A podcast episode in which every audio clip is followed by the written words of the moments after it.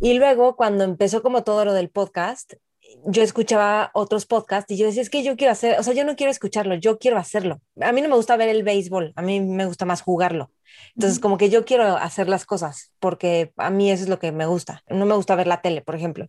Nunca odio la, odiaba la televisión. Como que yo quiero hacerla, pero lo atraviesas y así las, lo voy a decir con esta palabra, pero las bendiciones o los frutos te vuelve más grande. O sea, te das cuenta que sí, que puedes ahora, o sea, te abre puertas, caminos ya como que eso te deja algo en ti que te da un boost para lo que sigue. Creo que eso, esa es una de mis gasolinas más cañonas. O sea, lograr algo que está sirviendo a otros, eso es una gasolina para mí cañoncísimo. Hola, te doy la bienvenida. Yo soy Maite Valverde de Loyola y esto es Mentores. Cada semana te comparto la vida extraordinaria de héroes cotidianos en un solo podcast. Y estoy segura que encontrarás tu sentido de vida fascinante. Mentores. Este es Mentores y es un Mentores distinto porque voy a entrevistar a Maite Valverde de Loyola, quien es la creadora de Mentores. Y Maite hablando es Ale Ortiz Medrano. Maite es fundadora y directora actualmente de Yes to Value, que es una empresa que ofrece conferencias, cursos sobre diversos temas enfocados en entrenar la mente, aprender a vivir incómodos, mindfulness, disciplina, hábitos y todos estos temas que si conocen a Maite, pues saben que a ella le interesan mucho. Eh, Maite, además de, Mentores con Maite, produce otro podcast que se llama Maite Valverde de Loyola y tiene su canal de YouTube desde hace 11 años. Estudió una maestría en mindfulness, también estudió la certificación como maestra de meditación en yoga espacio. Eh, ha sido mentor en empresas, universidades, grupos privados, fue actriz y comediante, da terapia individual basada en mindfulness em, y lleva más de 10 años ofreciendo contenidos en medios de comunicación sobre estos temas que ya mencioné. Entonces, bienvenida a tu programa, Maite. Gracias. En este programa vamos a hablar de cómo nació Mentores, de cómo ser perseverante y abierta al mismo tiempo, de la importancia de incluir a la familia en el desarrollo personal y de la comedia, la creatividad y la energía sexual, así como otros temas. Mentores. Pues les doy la bienvenida a este set y este set es distinto porque aprovechando el aniversario de Mentores con Maite, que cumplimos el 23 de julio un año, me van a entrevistar a mí y me va a entrevistar a mí Ale Ortiz Medrano, que seguramente escucharon el episodio anterior, el set anterior, que yo entrevisté a Ale, que es una mujer súper sabia y que tiene el podcast de Mandarax, que es el más escuchado en México y también la ha ganado a otros programas en Amazon, otros programas gringos muy buenos. Entonces, este, pues hemos tenido entrevistas en mi otro, en mi otro podcast, en el, de, en el de Maite Valverde de Loyola, que por cierto es, así, fue una entrevista muy exitosa en la que tú compartes cómo liberar el ansia de tener una pareja. Que, que me ha gustado mucho eso y, y a, a, la gente que lo escucha también. Entonces, bueno, Ale, este, me va a hacer la entrevista el día de hoy. Sí, que no se trata de mí, se trata de ti. Sí, que, exacto, sí. sí y muchísimas gracias, Ale. No, muchísimas gracias a ti, Maite, con todo gusto, porque además, bueno, yo siento que va a estar divertidísimo. Este, bueno, y sobre todo muy útil. Em, que creo que esa es una cosa, bueno, a ver, antes, se me hizo buenísima idea que, que, quisieras que alguien te entrevistara para mentores, porque, mm, porque de cierta forma eres la esencia de mentores. Mm. Eh, entonces, en ese sentido, bueno, vamos a ir indagando qué significa para ti esto, ¿no? O sea, ¿por qué, por qué decidiste crear un programa así? Ok, ¿por qué decidí crear mentores? En parte porque yo siempre, o sea, desde hace mucho tiempo, o sea, desde, hace, desde que la televisión era la televisión y era importante la televisión, o sea, como era antes, Ajá, toda la vida, yo siempre quería proponer programas educativos, o sea, como que, que educaran y aprendieras, pero que fueran divertidos. Entonces hice pilotos y presenté y luego este, quedé fuera del programa que yo, que yo, este, que yo inventé. Y luego hacía muchas propuestas y dentro de las propuestas que hacía era un, por ejemplo, un programa de mexicanos exitosos. Y luego, cuando empezó como todo lo del podcast, yo escuchaba otros podcasts y yo decía, es que yo quiero hacer, o sea, yo no quiero escucharlo, yo quiero hacerlo. O sea, a mí, a mí no me gusta a mí no me gusta ver el béisbol, a mí me gusta más jugarlo. Entonces, como que yo quiero hacer las cosas porque a mí eso es lo que me gusta. No, no me gusta tanto ver, no me gusta ver la tele, por ejemplo. Nunca odio la, odiaba la televisión, como que yo quiero hacerla. Entonces, cuando yo escuchaba mucho cracks, que es el que empecé a escuchar, yo decía, es que yo quiero hacer, o sea, yo quiero hacerlo igualito y ya lo había pensado, pero él como que ya lo hizo muy claro y yo sé que Oso se basó en Tim Ferriss y en otros. Y entonces dije, sí, va, voy a hacer mentores y lo, mi objetivo era entrevistar a personas y aprender a través de entrevistar personas que yo empecé entrevistando en mi, en mi canal Maite Valverde de Loyola, en el canal de YouTube. Empecé entrevistando porque de repente veía a alguien en una conferencia y decía, wow, está increíble lo que sabe. Entonces al final llegaba y le decía, oye, ¿te puedo entrevistar para mi canal de YouTube? Pero yo lo único que quería era saber más. O sea, como que platicar más con la persona y luego pensaba, si a mí me va a interesar, pues habrá alguien más a quien le interese. Y así es como empecé a entrevistar. Eso ya lo hacía desde antes, ¿no? Pero no tenía como una línea así formal. Y luego me empezó a decir la gente que era buena entrevistando. O sea, los entrevistados me decían que era buena y yo no sabía por qué. Entonces, o sea, como que yo decía, pues yo nada más quiero saber y les pregunto. Y luego ya empezó a tomar más forma y luego tuve el programa, un programa en Radio Fórmula de radio por casi dos años, que era diario y ahí eran entrevistas. Y cuando hice mentores dije, ok, ahora sí quiero que tenga como un sentido que literalmente es una mentoría y creo que mi vida está o sea, mi vida ya más adulta, así en donde he sido mejor y también igual y antes, o sea, se lo debo muchísimo a gente que ha sido mi mentora. Entonces, y además dije, y todo mundo, o sea, va, todo mundo va a empezar a entender lo importante de un mentor y van a empezar a buscar mentores en su vida. Que esto no es nuevo, ¿no? Esto es así milenario, que tienes pues un mentor o un maestro, es diferente un maestro un mentor, o un gurú. Entonces, como que yo decía, yo quiero hacerlo y yo quiero conocer esas personas y ya creé como todo el, o sea, lo hice con un diseño y con la tecnología para el logro de, de Landmark, que es desde un futuro logrado y te vas para atrás. Y ahí empecé como a hacerlo. Y una de las cosas que más me confrontaba a hacer era la entrada, porque decía, es que es larguísimo. Y yo sé que yo sí me clavo editando música, o sea, o audio, me puedo y sí me tardé horas muchísimas, o sea, más de un fin de semana de todo el día estarle, estar editando. Y luego pensé que me encantaría ser DJ, porque me encanta mezclar música.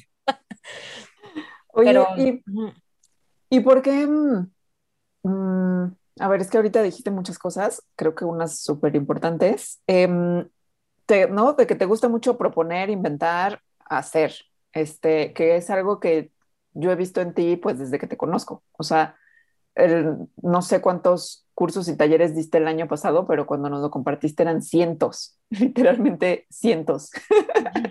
Sí en, un, en 365 días, ¿no? O sea, es, es muchísimo.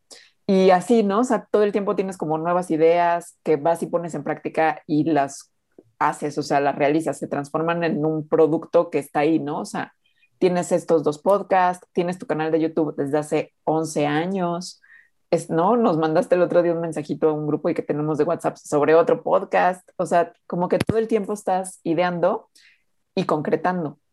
Eh, ¿Cómo le haces para eso? O sea, como para que las ideas que tienes, que además deben ser muchísimas, se expresen en la realidad.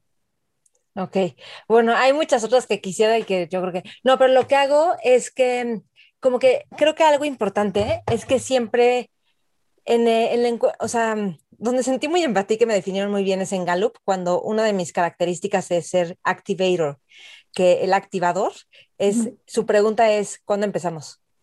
Entonces, como que yo siempre digo, ¿cuándo empezamos? O sea, cuando yo leí eso dije, sí, eso soy yo. Como que ¿cuándo empezamos? Porque yo sé que si lo puedo hacer ahorita, ya, o sea, eso ya em, empezó a avanzar, como que yo tengo esa chispa de empuje.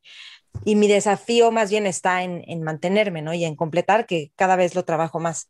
Pero es eso, y también pienso que si lo puedo hacer de una vez, ya, o sea, lo hago de una vez. Por ejemplo, el viernes me pidieron una cotización para un proyecto con una empresa y era viernes. Le dije, no, pues la próxima semana te lo hago y te lo mando. Y luego el viernes vi que tenía un ratito y dije, de una vez, y se lo mandé el mismo viernes en la noche y ya, entonces eso hace que todo empiece a avanzar. Y, y también ha ayudado que, la verdad, no me he fijado en la calidad técnica. O sea, por ejemplo, si yo me fijara en la calidad técnica, pues a lo mejor rentaría un estudio donde vengan los invitados y tengan un super micrófono. O yo, o sea, en, los, en el canal de YouTube, pues me hubiera enfocado como, no sé, en que no hubiera ruido de fondo, como que eso, porque siempre he pensado y digo, es que yo no quiero que eso me frene. O sea, o sea, lo haces con lo que está disponible. Exacto. O sea, con la mejor calidad, porque tienen buena calidad las cosas que haces. es que ahorita lo dijiste como si fuera así hecho al aventón y no se ven para nada hecho al aventón, sino más bien lo que estás diciendo es con lo que está la mejor calidad con lo que está disponible. Exacto, con lo que está disponible y, y, ver cómo sí hacerlo. Y hay muchas otras cosas que he hecho y que no me aventé, aventé a lanzar y me arrepiento porque las borré y eran de comedia, eran personajes y miles de cosas. Y luego un día tuve que borrar mi compu porque no le cabía nada de información y me arrepiento de no haber sacado eso, porque la verdad es que estaba súper divertido. Al ratito justo me gustaría que habláramos de, de, la comedia, pero antes de eso, para seguir con mentores, eh, entiendo, ¿no? O sea, estás diciendo que, que querías hacer un programa como este Cracks, eh, entrevistabas ya en tu canal de YouTube, es decir, es decir, se ve como una línea en tu historia que llega a mentores, de cierta manera. Es decir, no es como radicalmente distinto a, a lo que venías haciendo. Pero, ¿qué es lo que te llevó a que Mentores fuera como es? O sea, que tuviera, por ejemplo, el foco que tiene. O sea, que sea entrevista como a unos personajes que te tardas tu tiempo. O sea, no es entrevista a cualquiera, sino tienes como una misión, digamos. ¿Cuál sería esa misión de Mentores y qué te llevó a esa misión, a llegar a esa misión?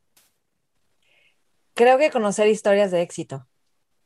Y, y conocer cómo, o sea, cómo las personas que entrevisto hacen lo que hacen o logran lo que logran y cómo piensan, cómo que atravesaron, o sea, porque a mí lo que me pasa, y eso lo dicen en muchos libros, como en The Talent Code, el código del talento, que es como que de repente ves a alguien normal y pum, y de repente, o sea, ya es una estrella en algo, ¿no?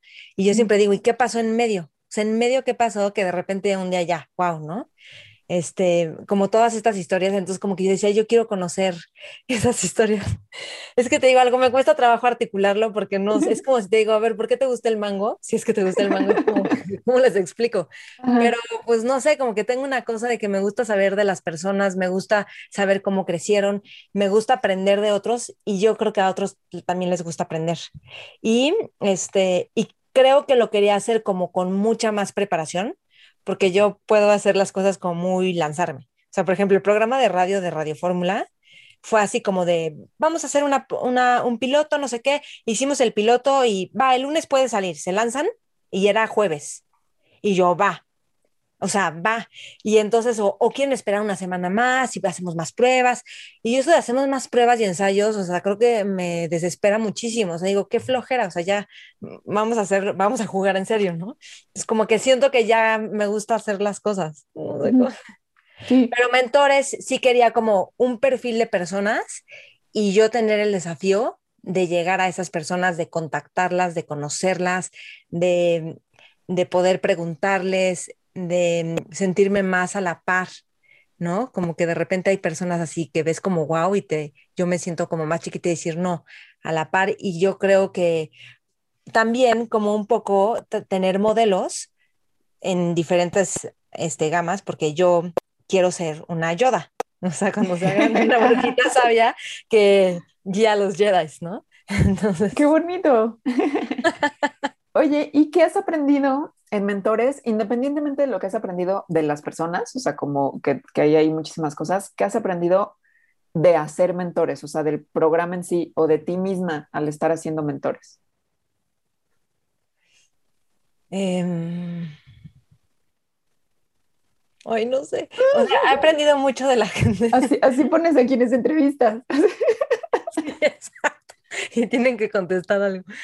Este, he aprendido que cuando vas a hacer algo y sientes que está difícil, es más, ese, ese momento donde dices está difícil y no, eso es lo más difícil para pasar. Ya cuando das el paso y lo haces, ya, todo se vuelve fácil. Y ese momento de está difícil, ¿en qué consiste? ¿Cómo lo...? En una idea mental en la que dices, este, ¿a qué hora voy a tener tiempo? ¿O esto me va a dar algún fruto? O sea, ¿cuánto tiempo yo, yo le voy a tener que invertir dinero y tiempo? O sea, me voy a echar un año, tengo que tener metas, este, como, como que todo, ¿qué implica hacer toda esa labor? O que sean buenas entrevistas y que no aburran. ¿no? Que la gente le guste escuchar y que lo recomienden.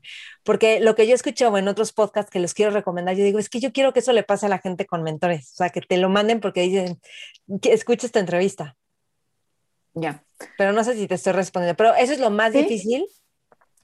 Y este... Mm, Por ejemplo, hace rato que decías que, mm, que te decían que eres buena entrevistando, ¿no? Desde antes. Y que eso fue como una de las cosas que te dieron pues que te empujaron un poco más hacia donde estás ahorita. ¿Qué mm, ha cambiado en algo tus cualidades como entrevistadora, por ejemplo, de que hace un año ahorita? Este, sí, creo que he empezado a descubrir como el, el, el ambiente del programa. O sea, aunque yo sea la host, como que, como que vas, vas descubriendo cuál es el tono que tú le quieres ir dando o por dónde quieres llevar las cosas. Mm, Siento que todavía no lo descubro del todo, pero ya tengo así como, como, este, flashazos de, ah, esto por aquí va, esto sí me gusta.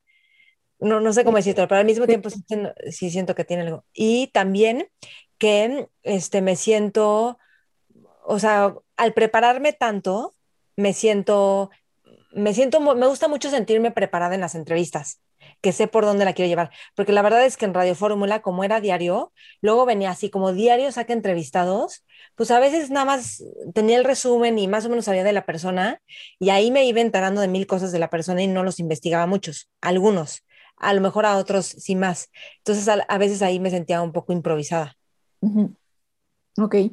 Em, me sentí ahorita un poco identificada con esto que dices de que has ido descubriendo cómo, cómo es el, como el ritmo del programa y el programa en sí, porque yo siento que, que los productos que una persona hace, o sea, como un libro o un podcast, tienen su propia vida, digamos.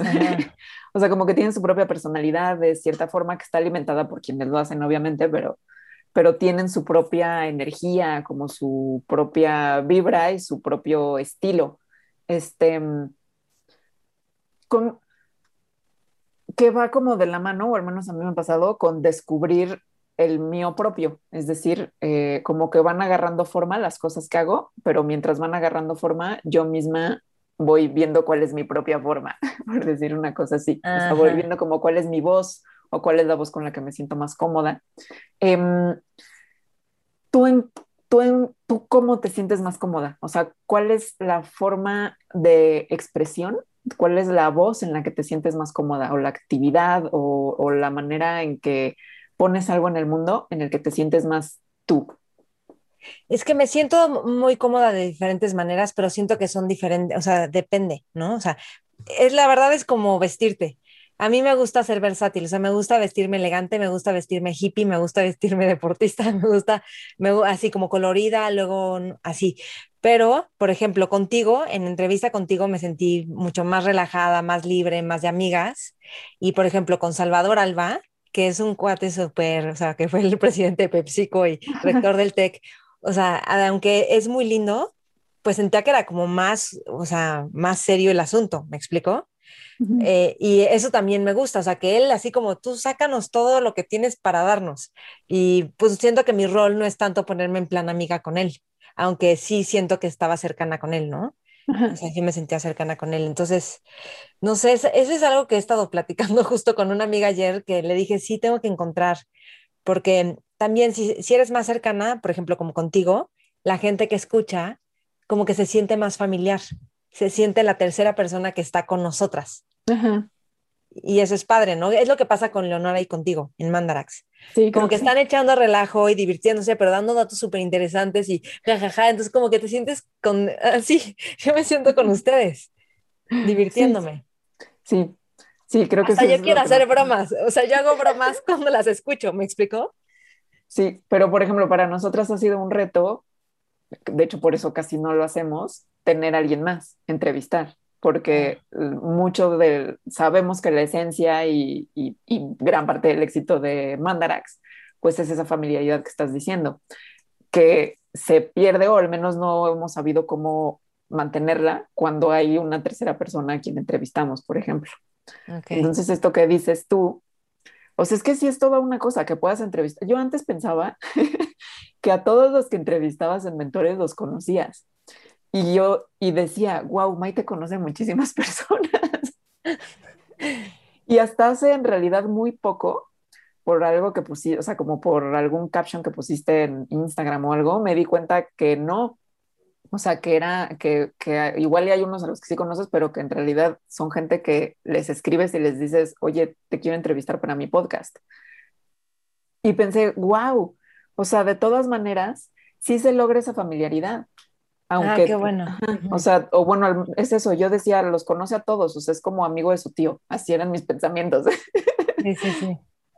Oye, y hay mucha gente que me ha bateado, ¿eh? Y no sabes qué feo siento. O sea, sí siento feo porque digo, es que si supieran cuánto puede servir su entrevista, y a veces la gente batea porque no sabe ni qué va a decir, dicen, ¿cómo? ¿Cómo voy a hablar una hora y media? Y yo, o sea, tú no te preocupes por eso, te vas a sentir súper bien cuando acabe. Oye, esto que acabas de decir me lleva a mi siguiente tema que me parece súper importante, porque acabas, no dijiste, si supieras cuánto va a servir. En los boletines que mandas por correo pones últimamente una cosa así como que sirva, es decir, como está esta entrevista con no sé quién, que sirva. Y creo que es una frase que dices mucho, este, o que aporte valor, por ejemplo, tu empresa pues se llama así, Just to Value. Em, siento que es algo que está muy en ti, o sea, el que sirva a otros, este, que, o, que sirva al mundo, o que sirva, no sé. Justo quiero indagar en eso. ¿Qué es, ¿A qué te refieres con que sirva? ¿Para quién sirve? ¿A qué sirve? ¿Qué es eso? Ok, sí, justo la empresa es Just to Value, porque yo dije que en el nombre esté la razón de existir, sí al valor. ¿no? Cabindo me decía, pero ¿por qué en inglés? Y yo, bueno, no sé, pero así está súper bien. No, no diría sí al valor, la empresa es ABCB. Y este, y de hecho a mentores le quería poner mentors en inglés y luego ya le cambié a español, que me da mucho gusto. Y te tuve mil, pero, pero que sirva. Es que yo cuando empecé a aprender todas estas cosas de meditación y de budismo y de todo lo que empecé a aprender así cuando empecé ese camino, hasta cuando tomaba clases de actuación, o sea, yo se las quería compartir a todo el mundo, porque como yo así aprendía y me fascinaba y descubría cosas, y así es que a todo el mundo le va a gustar también, o, o, puede también servirles, así como a mí me está sirviendo.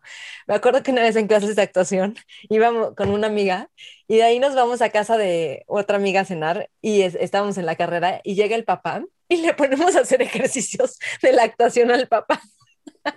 Pero así, y ponte vulnerable, y lo poníamos vulnerable porque era súper padre, Pero bueno, como que yo todo lo que aprendo, lo, o sea, tengo una necesidad de compartirlo. Como que si yo nada más me lo quedo, no, como que no se cumple el ciclo, o sea, no tiene, no sabe. No sé cómo explicarlo. Y, por ejemplo, cuando salía de mis clases de meditación y de budismo, yo le hablaba a mis amigas para contarles lo que, lo que había, había visto esa sesión porque como que, no sé, yo decía es que está padrísimo, ¿a poco no? Entonces les contaba, ¿me explicó? Y me pasa mucho que luego por eso hablo mucho, porque como que le quiero contar mucho a la gente de lo que estoy, de lo que sé, de lo que descubro, porque siento que ellos, y no siempre, o sea, a veces es, hasta yo me aturdo de mí, ¿no? ¿Y, ¿Y de dónde crees que venga esa necesidad tuya de compartir? O sea, porque no... Mm, o sea, no hablas de superficialidades pues nunca, nunca que yo sepa. Ah, es decir, no es que estés contando em, lo que sea, ¿no? O sea, como, ay, leí en tal revista X tal chisme, o sea, no cuentas eso, ¿no? O sea, más bien lo que compartes, o al menos lo que compartes de, en, tus, en tus canales de ¿no? En tu canal de YouTube, en mentores, podcast, etcétera, son cosas, pues eso, no superficiales. Em, ¿De dónde te viene esa necesidad? O sea, ¿por qué se lo quieres compartir a los demás?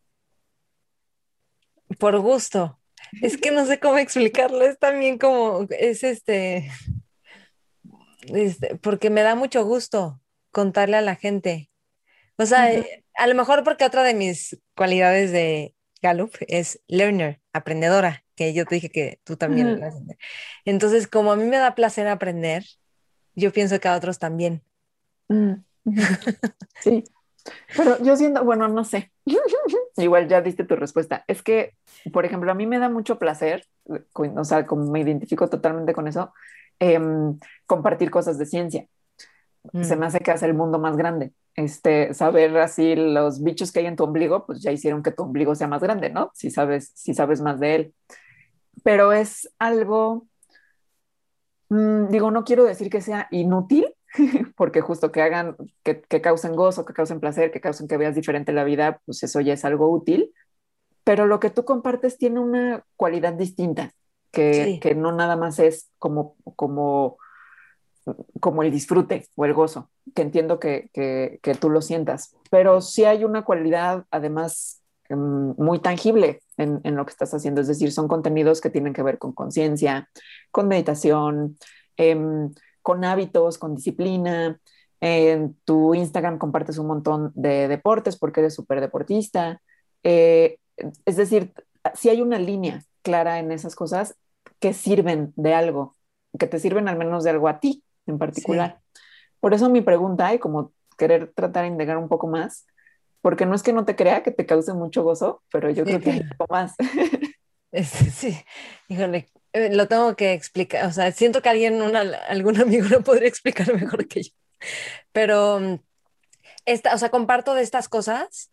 Em, por ejemplo, hace poquito otro amigo que nada estaba lesionado. Entonces yo le empecé a explicar cosas de las lesiones y de lo que yo había aprendido y le, le mandé el libro de How to, eh, el pain, the pain, live well again. Understanding pain, entendiendo el dolor, vive bien así. Y luego le mandaba mensajes de voz que dije, esto es un podcast, o sea, le estoy mandando un podcast. Entonces dije, así como él se lesionó y además yo también estaba lesionada, dije, hay más personas, entonces se los voy a compartir. Pero ahorita ya estoy como más preparada, ¿no? Al principio cuando empecé a compartir en YouTube, que era casi como que aprendí esto y lo voy a compartir luego, luego, yo creo que para mí se empezaron a liberar muchas cosas de, ya estás encontrando caminos de qué hacer con las emociones y de qué hacer si sientes que estás súper equivocada en la vida porque yo me sentía muy mal conmigo por ser enojona. O sea, porque yo me, o sea, soy súper berrinchuda y enojona. Y antes, más. Entonces, y como que me sentía la loca de mi casa porque siempre me enojaba y explotaba, o sea, como que yo me enojo y necesito explotarlo. Entonces, como que sacarlo. Entonces, yo decía, estoy loca, estoy súper mal y nadie me va a querer por enojona. Y entonces, cuando empecé a encontrar caminos donde sí vi que me estaban sirviendo, dije, wow, o sea, sí puedo hacer algo, o sea, sí hay soluciones. Entonces, como que para mí fue una liberación impresionante, o sea, que me dijeran, no hay nada mal contigo, decir, wow, y como que, y que había herramientas que yo estaba aprendiendo y que, que podía entenderlas para explicárselas a alguien más. Y este, así, yo creo que eso también me pasó. Es decir, si pudieras ponerle como, ¿qué valor eh, eh, estaría detrás de esa necesidad que tienes de compartir lo que a ti te funciona y te sirve?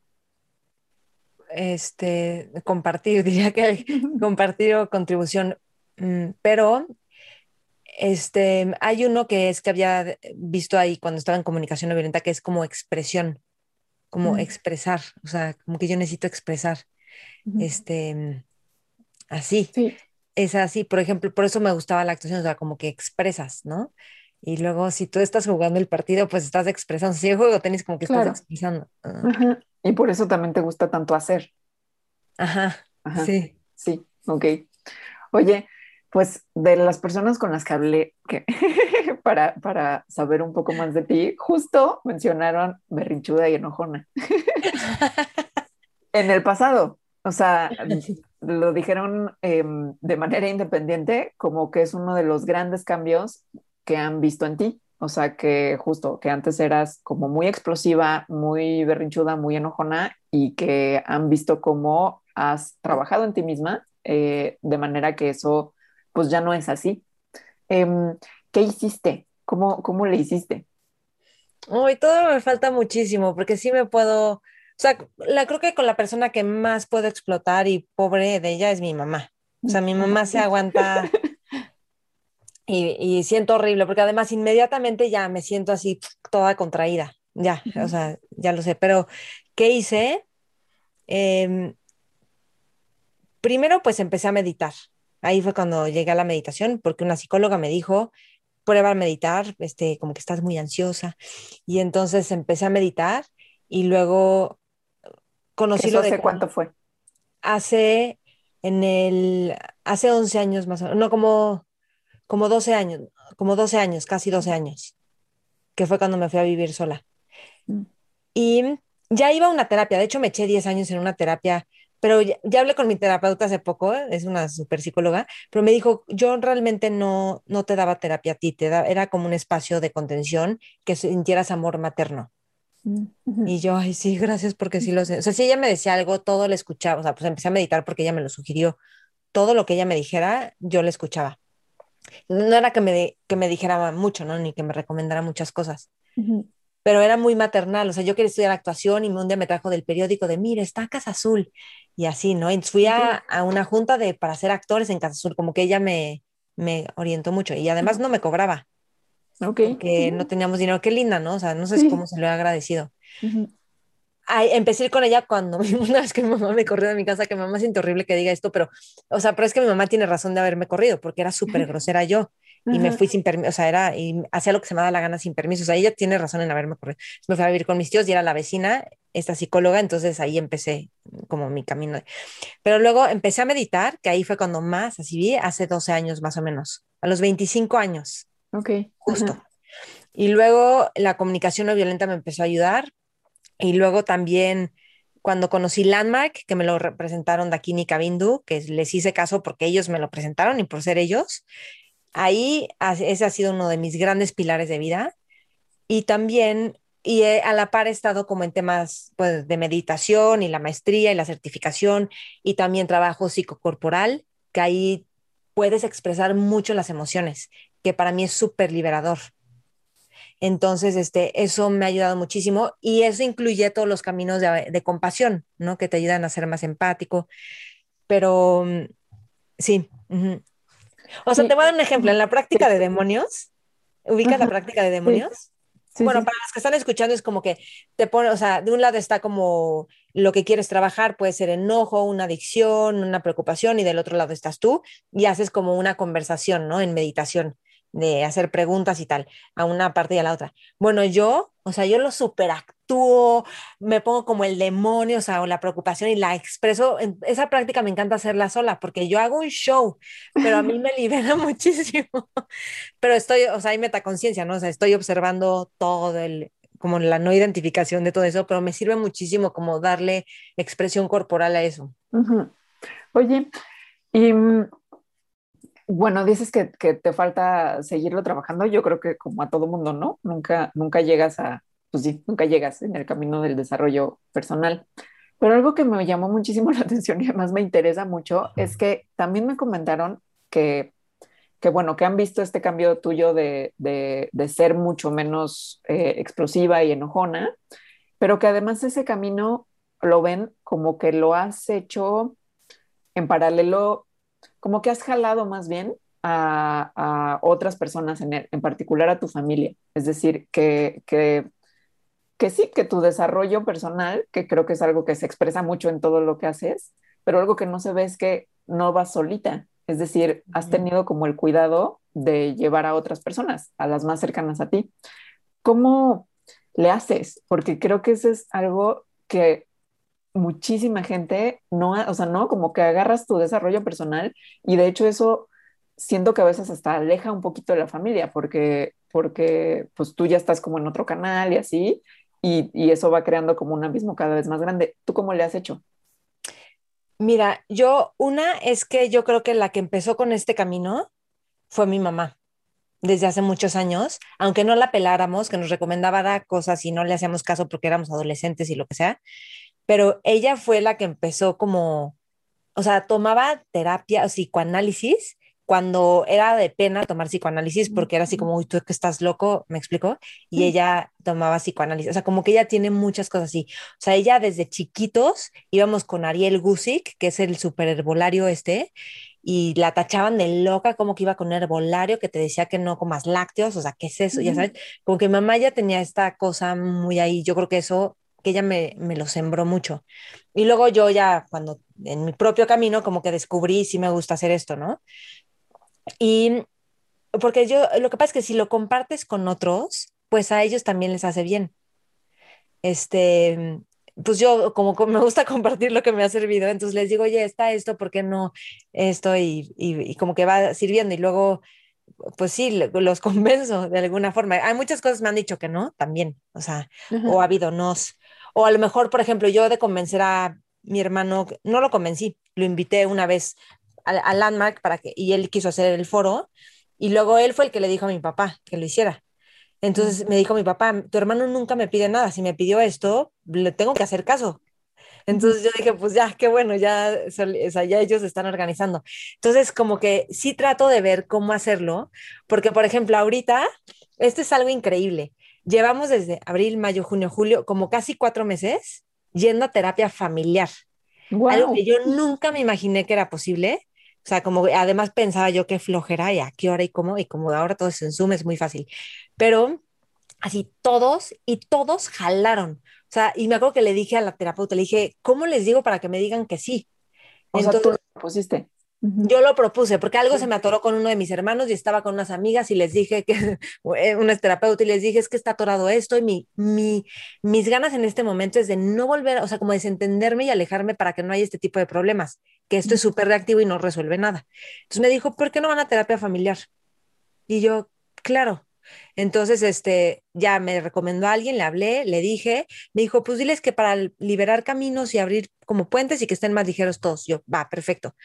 Y todos, sí, sí, sí. Y para mi sorpresa, los que yo pensaba que iban a decir que sí, fácil no lo dijeron tan sí, pero hubo un hermano que dijo, yo no quiero que sea el que por mi culpa no nos juntamos todos, entonces yo digo que sí, y ha repelado, pero no sabes cómo se han abierto caminos y nos hemos conocido y nos sentimos más cercanos. Y uno dijo, ahora quiero ir a México a festejar mi cumpleaños porque quiero estar con mi familia. O sea, como que nos ha servido muchísimo. Ayer fuimos el lunes, hoy es miércoles, el lunes fuimos con Javier Betancourt, que es un astrólogo así chief, super pro, serio. Este, fuimos mis hermanos y mi mamá a ver qué onda con nuestras dinámicas desde la astrología. Padrísima sesión. O sea, increíble. Entonces, como que vamos creciendo juntos. Pero es que lo cuentas y pareciera que es facilísimo. O sea, ¿no? Así como lo estás contando, digo, porque se antoja muchísimo, pues, ¿no? Como de que ya todo esto que estás diciendo, pues se oye padrísimo, porque creo que la necesidad de conectar con la familia, supongo que todas las personas la tenemos, eh, y, pero es bien difícil. Y, no sé, como que supongo que tampoco ha sido fácil en, en este caso. Mira, te voy a decir, lo que me ha entrenado para eso es Landmark, literal, porque ellos te llevan mucho a que tengas, a que hables con la gente de tu vida. Como que tendemos a alejarnos, o yo veía que en la meditación yo decía, sí, ya perdoné a mi mamá, pero ella ni enterada está. O sea, ya la perdoné para mí, ¿verdad? No había mucho que decir, pero ella ni enterada está. Y como que ahí te dicen, habla con ella.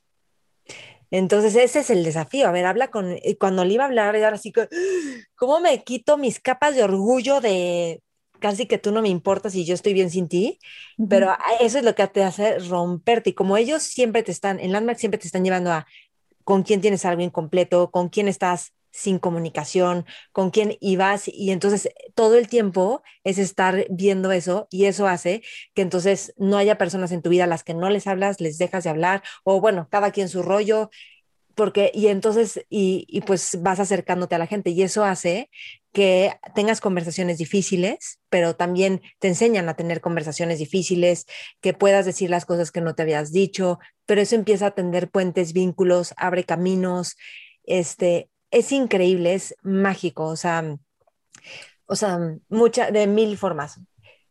Yo hasta he hablado cosas de, con mis papás de cuando pasó esto un día de chiquita, esto me dolió, pero yo no sabía. Entonces luego ellos me cuentan, claro, yo también de niño viví esto. Entonces como que empezamos a entendernos. ¿Cómo tienes esta? A ver, mm, déjame ver cómo formulo esta pregunta. Es que creo que justo le huimos un montón en general a las conversaciones difíciles, porque lo que estás diciendo que, ¿no? que al principio sonaba así como increíble, pues más bien se está viendo que sí, sí está increíble, pero también está súper difícil. O sea, implica un montón de conversaciones difíciles, por ejemplo, y de confrontar a gente este, con cosas que a ti te duelen y que ellos les duelen también. Es decir, no es que sea como, uy, no, lo estamos pasando súper bien en este momento. Eh, ¿Cómo? Y luego déjame. más a eso? Ajá. ¿Cómo te, ajá, porque aparte luego cuando empiezas en estas cosas, dices, no que tú y todas tus cosas y no sé qué, y, como que te retan y te, mira cómo andas reaccionando, como que también eso te dice la gente.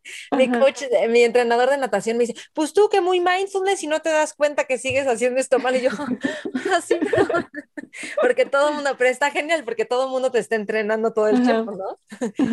pero ¿cómo te aproximas? A estas este conversaciones difíciles, o sea, ¿cómo le entras tú? Ajá cuál es tu estado emocional, mental, cómo te preparas, no sé, o sea, cómo, cómo, cómo le entras a las conversaciones difíciles. Hay momentos donde digo, ya sé, digo, ahorita, cuando sé que alguien me está cayendo súper mal y no quiero saber nada de la persona y casi que te dan ganas de bloquear o ya sabes, algo así, digo, ok, o sea, antes sí, de veras me lo tomaba muy en serio y ahorita digo, no, ya sé que este es el ratito, o sea, son mis cinco minutos de no puedo tener empatía con la persona.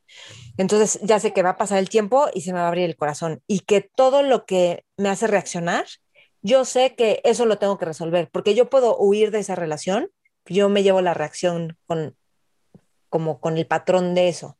Ajá. Y va, ok, entonces luego cuando veo que no, porque estoy como muy aferrada a una idea o es algo como más antiguo, porque se, se vuelve grande y dices, esto viene de, antes. Todo lo que hago, literalmente, me aclaro con alguien del landmark, así decimos, te aclaras. Y te aclaras es decir, o sea, te aclaras, digo, hay más o menos una forma, pero como dices, con qué estás reaccionando, qué te está doliendo, y entonces la otra persona te escucha sin juicio y después ya te empieza a traer entrenamiento, que eso es coaching. Y entonces, pero con la, con, que es ontológico, ¿no? Es a nivel del ser y con esa forma. Entonces, y tiene que ver con que dice, ok, entonces dejas ir, que tienes la razón en esto. Dices, sí, lo dejo ir. Ok, ¿y cómo será para esta persona? O cuál es el compromiso de esta persona, o sea, como cuál es el valor que está buscando honrar esta persona con esto. Ah, pues es esto, ok. Y entonces y ya y vas y tienes la conversación y le dices, o sea, perdón, reaccioné y este, y no quiero, es lo que, a ver, déjame pensar en una, en una, en algo reciente. Te voy a contar una que, que me pasó. esa fue hace más años, pero fue con un novio que corté y estaba en uno de estos cursos. Entonces, yo justo era la accountable de un curso que era de comunicación, poder para crear. Y yo así con el ex estaba toradísima porque aparte vi que salieron unas fotos con una nueva niña. Ya me han pasado seis meses y yo, bueno, me rompió el corazón eso. Y entonces vi que había cosas atoradas y que yo como que lo quería juzgar. Dije, tengo que ser súper congruente con esto. ¿no? Y tienes que ser congruente para... Entonces le hablo y le digo, oye, pues quiero hablarte y pedirte, te llamo y quiero pedirte perdón por tantas cosas que reaccioné, por todas estas cosas que no te escuché y, y así, y le dije, y quiero escuchar todo lo que tengas que decir. Y empezó a decirme, es que tú nunca, y es que tú siempre, pero es que tú ta, ta, o sea, como que al principio eran quejas, quejas, reclamos, reclamos, pero ahí yo no reaccioné nada, porque si no hubiera sido por ese entrenamiento, yo hubiera estado, pero claro que no, no es cierto, porque esta vez nos... Entonces fue escuchar, escuchar, escuchar, escuchar, y ya que escuchas todo y se vacía la persona, pero no lo tomas personal tampoco, pero sí lo recibes, o sea, como que dejas que diga y validar cómo lo vivió él, me empezó a decir, pero es que teníamos una relación muy padre y vivíamos en un lugar muy padre y como que empezó a sacar toda la parte amorosa y como todo, yo ahí pude escuchar que tenían sueños y anhelos conmigo que yo pensaba que no. dije, wow. Y entonces, y que acabamos súper bien, o sea, cada año yo le llamo por teléfono en su cumpleaños y no tenemos nada en medio. Y luego él, como a los dos años, se casó y dije, ay, qué bueno, o sea, como que ya nosotros cerramos lo nuestro. Esa es una forma de aproximar, estar dispuesto a que la persona te diga todo lo que te tenga que decir. Y, a veces te dicen cosas muy bonitas. O sea, la conversación difícil no deja de ser difícil. Ajá, no deja de ser difícil. De repente te atoras y te pones a sudar. Y eso también implica cuando quieres invitar a tu familia a que tomen terapia todos juntos y, y, el dar ese paso, o cuando alguien me gusta y yo quiero como no esperarme, entonces dar un paso y, el, y los nervios y sentir el corazón. Como una vez le dije uno que me gustaba y no podía estar de pie porque me estaban temblando las piernas. Y le dije, ¿me acompañas a sentarme? Porque me están temblando las piernas. O sea, se me salía el corazón de miedo, o sea, de nervios, de emoción y de ver su cara de, lo siento, pero no estamos en el mismo canal. o sea, eso te hace más valiente. Digamos que es como, exacto, como la valentía vista como la disposición a experimentar una situación difícil. Y hablarla y atravesarla y si se queda un pendiente, oye, esto se quedó pendiente, no sé si... Sí. Que no sé si eso, a ver, dime, porque me están latiendo que eso tiene que ver también con, con tu aproximación al, a la natación, al deporte, este, o sea, porque hacer deporte también es difícil y te duele el cuerpo y te cansas. O sea, en realidad, como que vemos así un montón de comerciales de la gente haciendo deporte feliz y sí hay momentos de felicidad, pero también hay momentos, o sea, yo creo que de hecho eso es una de las razones por las que mucha gente lo deja. O sea, se siente feo. Em, ¿Cómo, ¿Cómo lo haces tú para, para, llevar esos momentos cuando estás ya en un ejercicio, no ejercicio de desarrollo personal? Bueno, sí, pero físico. En el deporte, por ejemplo. Ah, sí. Porque yo he pensado el deporte. Bueno, primero empezar, cuando trataba de hacer ejercicio para bajar de peso, era más difícil porque yo estaba gordita y esa era mi motivación. Ok. Hacer ejercicio para bajar de peso. ¿Y ahorita cuál es tu motivación? y luego se empezó a convertir en esto es entrenamiento mental. Entonces decía, esto es entrenamiento, esto es entrenamiento. Pero más allá de bajar de peso, yo decía, es que a mí sí me gusta la gente deportista, o sea, como que los veo y digo, órale, o sea, me gustaba, me gustaba su mood, me gusta cómo caminan, este, me gusta su estilo de vida, o sea, como que me gustaba. Y yo decía, este es entrenamiento mental y es entrenamiento mental. Entonces, siempre lo veía. entrenamiento mental? porque, porque no tenía, casi nunca tenía ganas de ir a hacer ejercicio. Ok. O sea, era súper pesado y difícil como decir, oh, tengo que hacer ejercicio, qué flojera. Entonces, como que me ponía a pensar el todo el tiempo, todo lo que iba a hacer y cuánto me iba a tomar y así hasta que acabara de nadar. Oh, no, qué flojera. Entonces, para el entrenamiento mental era, y sí, eh, como que al principio era sí hacerlo, aunque me pese. Y luego siempre me daba cuenta que siempre salía más contenta. O sea, siempre, siempre me lo agradecía. Y luego empezó a hacer entrenamiento mental diferente. Por ejemplo, cuando empezamos a, profundizar en Vedana, en las sensaciones corporales agradables o desagradables, yo decía, la alberca fría, si es que estaba fría, eh, son 20 segundos. 20 segundos de Vedana negativo, de sensación desagradable. O sea, por 20 segundos no vas a dejar de nadar. Decía, ok, aguanto 20 segundos de y dejé de quitarle significado a 20 segundos de sensación desagradable y dejó de ser desagradable. O sea, para mí ya no es un tema. Y lo que hago, por ejemplo, ahorita cuando me echo, grito, digo que soy expresión, o sea, me echo el agua, grito, como que saco el, el y ya, y me echo nada. Es como que ahí descargo un poquito de tensión del cambio de, de estado y de temperatura, a lo mejor. Entonces, entrenamiento mental en eso, entrenamiento mental en, en, ser persistente, entrenamiento en cómo te van corrigiendo y observar el cuerpo y la sensibilidad en el cuerpo. Luego, de repente, yo me empecé a dar cuenta que cuando me ponían a competir con otros, iba súper bien y al final yo ya acababa agotada, entonces me alentaba y ellos cerraban rápido. Entonces yo dije, ah, me quiero concentrar en cerrar, en cerrar, en cerrar.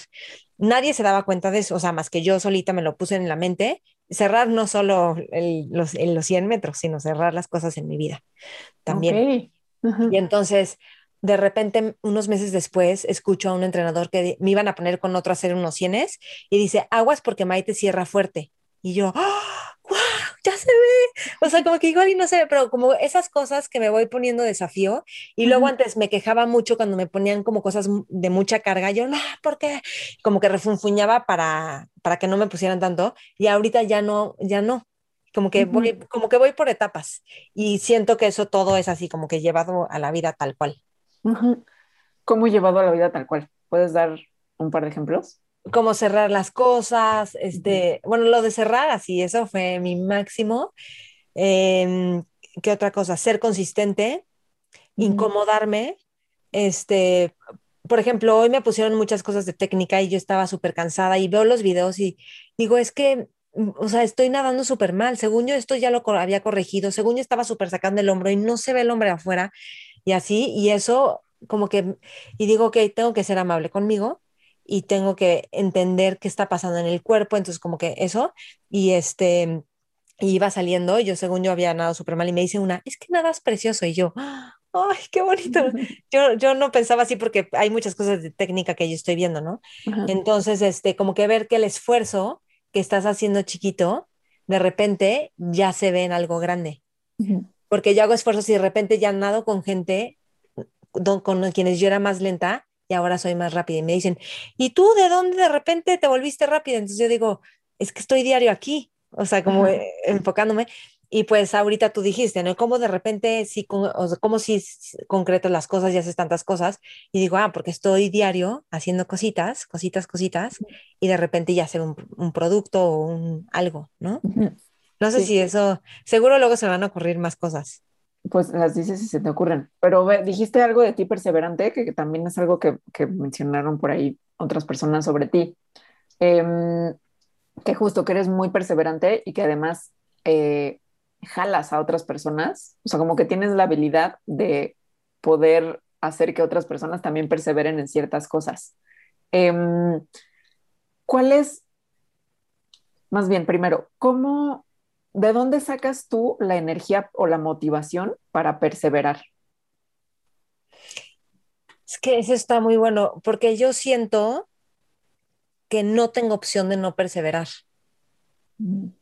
O sea, pienso que para, o sea, es como si yo lo vivo así, no, tiene, no es así, pero como que porque desde chiquita sí persevero, porque pienso que no hay opción para no perseverar, que tengo que perseverar.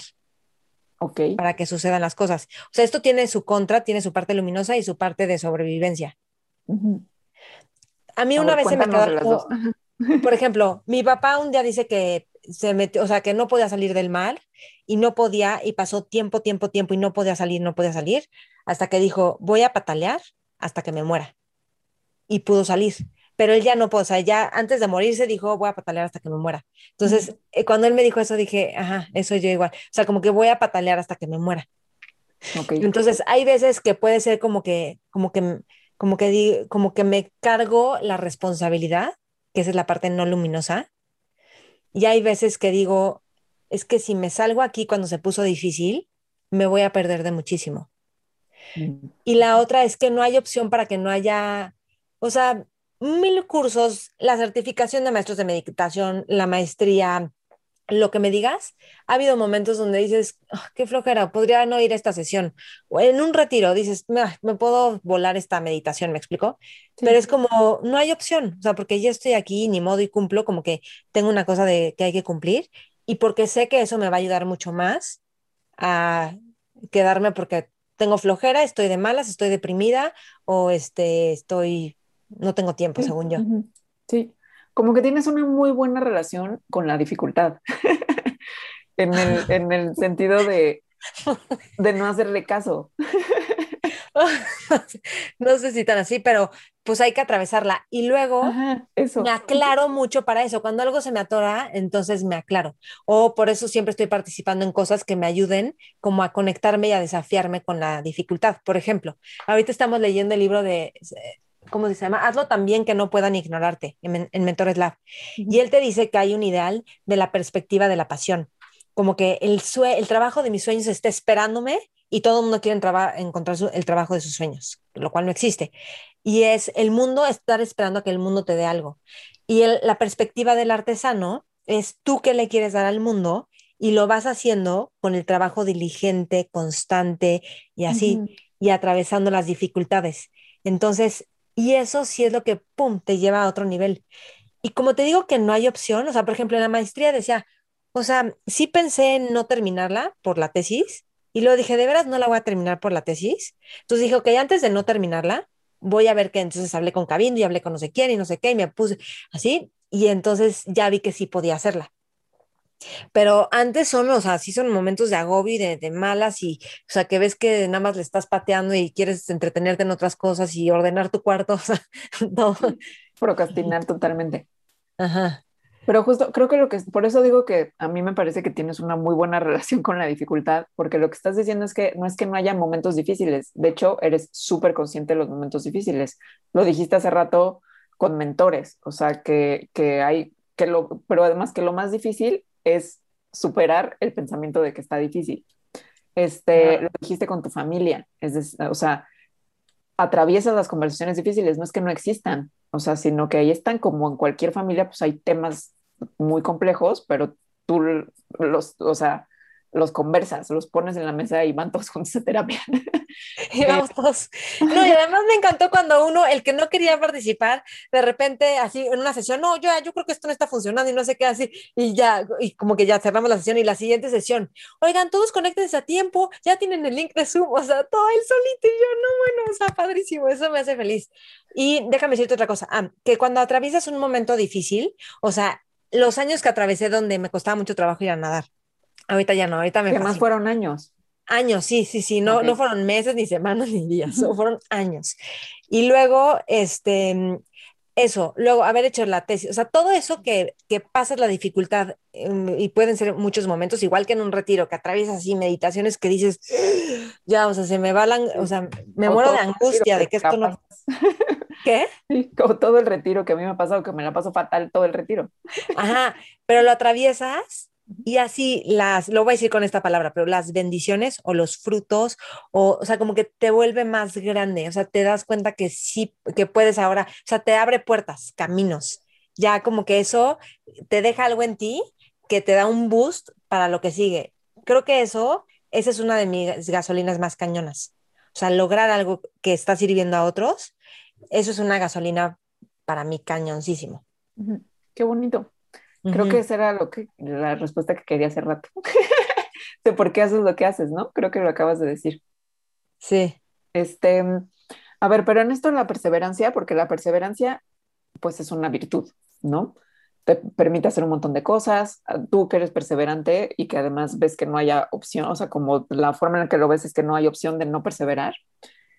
Pero digamos que la perseverancia, como toda virtud, pues tiene su dark side o puede tener más bien su dark side, que en este caso yo creo que es la aferradez, o sea, aferrarte a algo y no soltar algo y entonces eso empieza a ser, pues empieza a traer rigidez que además puede ser contraproducente en la misma perseverancia porque no deja fluir. Em, ¿cómo, ¿Cómo manejas tú eso? O sea, ¿cómo le haces para no caer en el dark side? O sea, siendo tan perseverante, ¿cómo le haces para no caer en la aferradez? Este, en términos profesionales o académicos, yo creo que no. A lo mejor de repente me he aferrado a algo, pero digo, o sea, porque sí hay que terminarlos, porque si no me aferro, pues no, es muy fácil no terminarlo. Pero a lo mejor más en relaciones personales, ahí es donde puedo ser pushy. o así como, ahí es donde, como relaciones de pareja o así, o como aferrarme a, que alguien sí quiera una relación conmigo, ¿te cuenta? Pues por ejemplo, es que más bien yo siento que eres muy abierta y de hecho sería, me parecería muy raro que no lo fueras con todo la chamba que has estado haciendo en ti de meditación y en Landmark y etcétera, pues sí sería muy extraño que no tuvieras la cualidad de ser abierta. Ser abierta es lo opuesto a ser aferrada. O sea, ser abierta es ver diferentes opciones, ver que hay diferentes caminos, lo que acabas de describir del Landmark, de preguntarle a la otra persona cómo lo vio y validar eh, el cómo la otra persona, todo, el cómo otra persona lo vio, todo eso habla de apertura, eh, de no agarrarte, aferrarte a un punto de vista que es el tuyo, a una meta en específico que quieras llegar. Es decir, me parece que eres abierta. Pero, ¿cómo, creo que la pregunta es cómo se combina la apertura con la perseverancia, es decir, cómo, la, cómo puedes alejarte de estar agarrada a una sola idea. Mm. pues yo creo que a una idea o como o que o creer que alguien algo. A una idea que puede ser de una persona o de un proyecto o de lo que sea, pero como algo así fijo. Este, es que no, lo que pasa es que con las ideas de proyectos no, no siento que me aferre, porque como que siento que son cosas creativas. Entonces, o sea, como que tiene que pasar. Ok. Sí o sí. Pero, por ejemplo, a ver, vamos a ver, cuando yo, yo empecé dando clases de meditación en Yoga Espacio, como que mis grupos no funcionaban, o sea, ya mis últimos grupos era de una persona o dos personas, o sea, claramente como que no estaba funcionando. Entonces me dijeron, ¿por qué no cerramos, o sea, como que también es, tu tiempo y todo eso. Y había una parte de mí que como que se estaba aferrando a que iba a perder algo, pero en otro sentí como que, como que quise ofenderme de, ay, sí, porque yo no soy buena. Pero luego dije, no, O sea, y Cabino me dijo, vas a volar, vas a ver. Y entonces dije, sí, sí es cierto. O sea, como que ahí me estaba aferrando a que a fuerza tenía que dar clases en yoga espacio y tener grupos grandotes. Ahí, por ejemplo, me estaba aferrando. Y entonces, y sí, dicho y hecho, o sea, como que lo terminamos y yo empecé a dar, a tener mis grupos. el siguiente grupo que tuve era un grupo de señoras de 19 señoras, o sea, se juntaron para un curso. Yo, wow. Y además ya podía cobrar más, podía cobrar, o sea, me explicó todo para mí. Un curso que hiciste tú independiente, ya no con Yoga Espacio. Ya no, los, o sea, los mismos, pero yo independiente. Aparte salió como de milagro, así como que así de churro conocí a esta mujer que así la amo y hice súper buenas relaciones con esas señoras y todo, pero fue justo cerrando y yo estaba aferrada, es como que es como, sí, esto ya no da para más. ¿Me explico? Creo que también, lo, creo que lo hago un poquito rápido, ¿eh? También cuando, cuando terminé el programa de radio, como que me avisaron ese mismo día que, así como, oh, ya, es tu último día, y yo, ahí, pues ya dije, ok, ya va, siento feo y pues lo que sigue, ¿no? O sea, Ok, sí. Pero además no dejaste, en esos dos ejemplos que acabas de decir, justo creo que no dejaste mm, de hacer la actividad, solo la dejaste de hacer de una forma en específico. Exacto. Ah, qué buena, sí. Ahora, claro que cuando me dijeron de radio dije, ok, ¿con quién tengo que hablar? ¿Con quién no sé? O sea, como que yo traté de mover cartas y mover cosas porque yo pensé que ella me iba a ir mejor, porque había conocido a gente picuda de Radio Fórmula justo en la cena de Navidad, en la comida de Navidad de todos. Yo decía, no manches, de aquí ya estoy conectando, vamos a hacer no sé qué. O sea, como que para mí se estaban abriendo cosas ahí, de repente, no. Y este, y ahí traté, como que ese día, esa tarde, traté, me aferré, como a ver, ¿qué más puedo hacer para que esto no? Y luego vi que eso ya, que ya no era. Y ya, entonces, ajá, y lo fui a hacer a otro lugar, sí es cierto. Sí, creo que está, mm, como que se ven las dos cosas, o sea, se ve tu perseverancia, o sea, de yo, yo quiero seguir dando clases de meditación, eso es importante para mí, ¿no? Quiero eh, facilitar esto en otras personas, no es aquí. Y ahí se rompe la ferradez, ¿no? Se abre, o sea, justo llega la apertura como de, ok, no es en yoga espacio, pues es en otro lado. Y ya. Sí, sí, sí. Y además siento que si siempre te mantienes activa, o sea, yo nunca he querido dejar de grabar, de tener programas, de dar clases, porque siento que todo eso me sigue formando y formando y formando y me voy volviendo más buena. Sí, sí, y creo que se nota. O sea, más competente, o, con más, o yo me siento más segura. Entonces, si yo me siento más segura, entonces me puedo vender mejor. Este, así, ¿no? Sí. Oye, estaba revisando tu canal de YouTube y me fui hacia el primer video, este, que es hace 11 años. Em, y, que, y esos primeros, ese primer video y los primeros videos son como sketches cómicos, este, de ti solita frente a la cámara, además, que me parece algo súper valiente. Cuando nadie se grababa solito. Sí, y además con algo que, que es tan pues que también requiere como de mucha valentía, que es la comedia. O sea, porque siendo que hay mucha inseguridad, así como de, ay, ¿seré chistosa o no seré chistosa? Y no sé, creo que sobre la comedia hay demasiado pensamiento, o sea, de si lo estoy haciendo mal o no, más que sobre otras cosas. Eh, ¿qué, porque, ¿Qué pasó ese día que dijiste, voy a hacer este video? ¿Cómo fue? Este, bueno, para todos los que están escuchando, vean mi video de un casa de un billón de dólares, es mi favorito. Está increíble, o sea, te juro que es una joya. Ese es un sketch de una casa de un billón de dólares, pero amo mi comedia, o sea, lo amo, lo veo y lo disfruto. Pero, ok, en la actuación, yo me di cuenta en la actuación que era buena para la comedia y que, y que me gustaba en mis clases de actuación. Y luego había gente que me decía que yo tenía o sea, expresiones de comedia, de, para hacer comedia cuando trabajé como actriz y me gustaba mucho.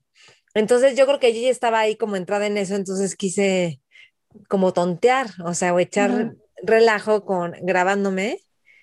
Y como que yo creo que quise eso. La verdad es que no sé cómo le hacía porque he tratado de volver a hacer comedia y ya no me sale. Ok. Este, o sea, me he tratado de volver a grabar, he tratado de volver a hacer cosas. Creo que tengo una cosa mental que digo, híjole, es que toma muchísimo tiempo porque sí tienes que prepararlo y tienes que, o sea, como dónde le haces el twist. Y la edición, sí me tardaba horas en edición, que ahorita no estoy tan dispuesta a yo ponerme a editar. O sea, no, no tengo el tiempo tampoco. Y este, pero padre, o sea, no sé qué estaba en mi mente, pero sí, O sea, por ejemplo, ese de la casa de un billón de dólares, lo escuché en un programa de radio, así en ¿Qué tal Fernanda? Escuché que el cuate que siempre hablaba del mundo habló de esa casa y entonces yo empecé a tomar notas y luego me metí a investigar internet y ya como que dije, va, lo voy a grabar y como que estaba divertida haciendo el ridículo, ¿no? Grabándome.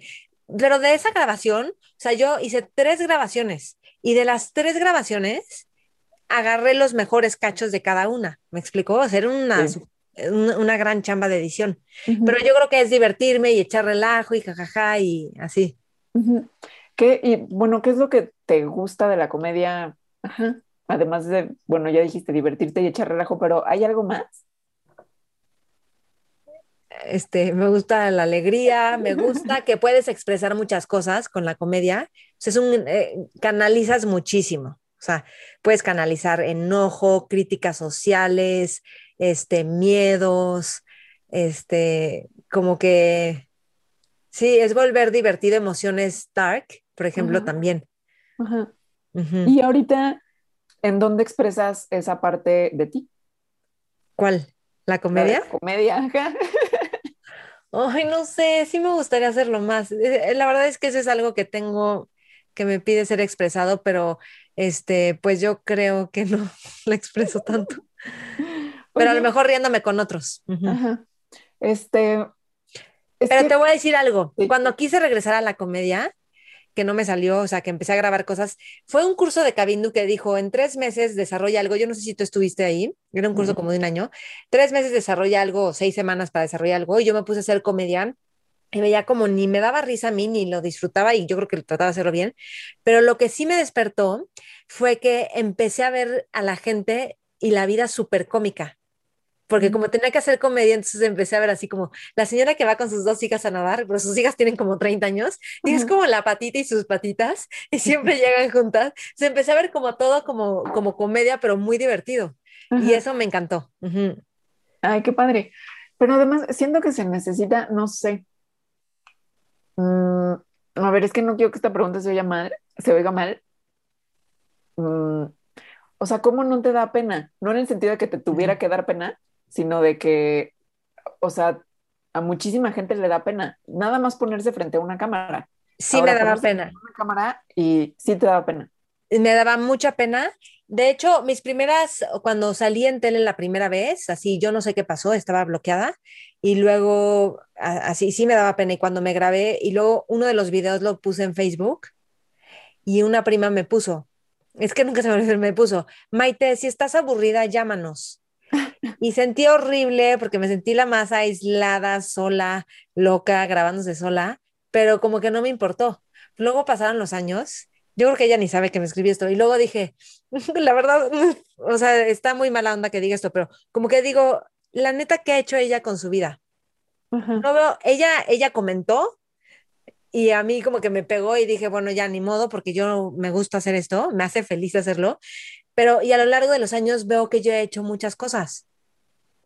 Muchas cosas, es que creo que esas muchas cosas que a otras personas le darían pena, a mí, ¿no? Para no hablar de otras personas. O sea, y otra vez, no es porque piense que esté mal, sino más bien mi, mi pregunta va más con cómo le haces para, para que no te dé pena o para que sí te dé pena igual hacerlo. O sea, por ejemplo, em, una vez pusiste en Instagram, que además yo dije, wow, yo quiero ser como Maite, un video en el que salías bailando y que justo ah, sí. una cosa así como de, no me acuerdo, el mensaje era que lo hiciera, o sea, que hicieras algo que te diera pena, justo. Este, ah. Y se me hizo padrísimo. Dije, es que bailar es padrísimo. Y, y, y si hay algo. Se nota que no estamos en TikTok, porque en TikTok todos bailan. Sí, bueno. o sea, no estamos en TikTok, por eso, no, por eso pensamos que es diferente bailar. y bueno, y porque yo nunca lo he visto, entonces igual y por eso pienso. Pero yo nunca, yo lo pensé sobre mí misma, como de a mí me daría muchísima pena subir un video a Instagram de yo bailando sola, ¿no? O sea, como de yo puse mi celular y qué va a pensar la gente de mí, no nada más de cómo bailo, sino de que me estoy grabando a mí misma bailando, o sea, como que esa idea a mí ya me hace sentirme como, ¿qué van a decir? A mí también. Y luego he, bloqueado mucho la comedia porque siento que mi línea no es de comedia y que voy a confundir a la gente y ahí sí les hablo y luego les saco como cosas de comedia. Y eso creo que lo he bloqueado un poco, o sea, eso me ha bloqueado un poco para hacer comedia y siento que no está tan bien. Pero eso del baile, a mí me, además otra cosa es que cuando tú te, yo me grabo, o sea, yo estoy grabándome solita nadie me está. Entonces yo puedo hacer lo que se me dé la gana y luego ya como que me sigo riendo y así lo digo, pues ya, lo voy a, o sea, lo voy a echar, ya tengo un, o sea, ya tengo algo que siento que estaba padrísimo y luego sí me divertía muchísimo editando porque me botaba de la risa y repetía el instante, ja, ja, o sea, lo disfrutaba mucho. Y ese que es algo, bueno, yo creo que me acuerdo cuál es ese que dices bailando, o sea, ese era un día que mi mamá iba a hacer unas fotos en su casa antes de que me pasaran unas profesionales, pero iba a hacer unas fotos, entonces mi mamá estaba haciendo no sé qué cosas, yo me puse de malas porque mi mamá no estaba lista, entonces agarré, pongo una canción de Shakira y me empiezo a poner de buenas, y entonces empiezo a bailar, y entonces lo que mi mamá no, no sé si no estaba o no sé qué pasaba, estaba terminando cosas, me puse a bailar y entonces me empecé a grabar. Y luego dije, si lo comparto, o sea, porque yo quería verme bailar, porque me encanta bailar como Shakira. Entonces yo me quiero ver a ver si, si me sale o no. Y entonces, y luego dije, si sí lo subo. Y entonces me acuerdo que estaba con mi mamá y yo, lo voy a subir, una, dos, y lo mando y yo, ¡ah! Y gritaba así, no manches, qué pena, o sea, ¿qué va a decir la gente? Y ya, lo, lo ponía, pero yo lo ponía play en Instagram y me fascinaba verlo, o sea, me daba mucho gusto verlo. Y que, pues ya, ni modo, si me critican, pues, este, no sé, ni modo es otra vez como no hacerle caso a ese pensamiento? ¿O cómo le, o sea, la pregunta es así, neta, ¿cómo le haces? Híjole, pues este, haciéndolo, como tú con los hábitos, haciéndolo. Porque, por ejemplo... Qué bueno, que me dices, voy a subir más bailar. He hecho más cosas que luego te digo que no subo y yo siento que estaría padre subirlas. por ejemplo, también viendo tu canal de YouTube, otra cosa que pensé fue, yo, otra vez, no porque piense que está mal como lo tienes tú, sino más bien como de ¿Cómo, ¿Cómo es tu tren de pensamiento? De que yo creo que la mayoría de la gente habría borrado esos primeros videos, porque justo son, son distintos a, los de ahorita. O sea, como si ves las últimas entrevistas de, eh, que tienes en tu canal de Maite, pues son como entrevistas a personas sobre los temas que, pues, que generalmente estás manejando a nivel profesional, digamos, ¿no? De conciencia, disciplina, hábitos. Este, luego hace como cinco años o tal vez un poco más, empiezas como entrevistas a personas de temas, mm, es decir, ya no eres como tú sola haciendo comedia frente a la cámara, empiezas a agarrar como otra, otra dirección.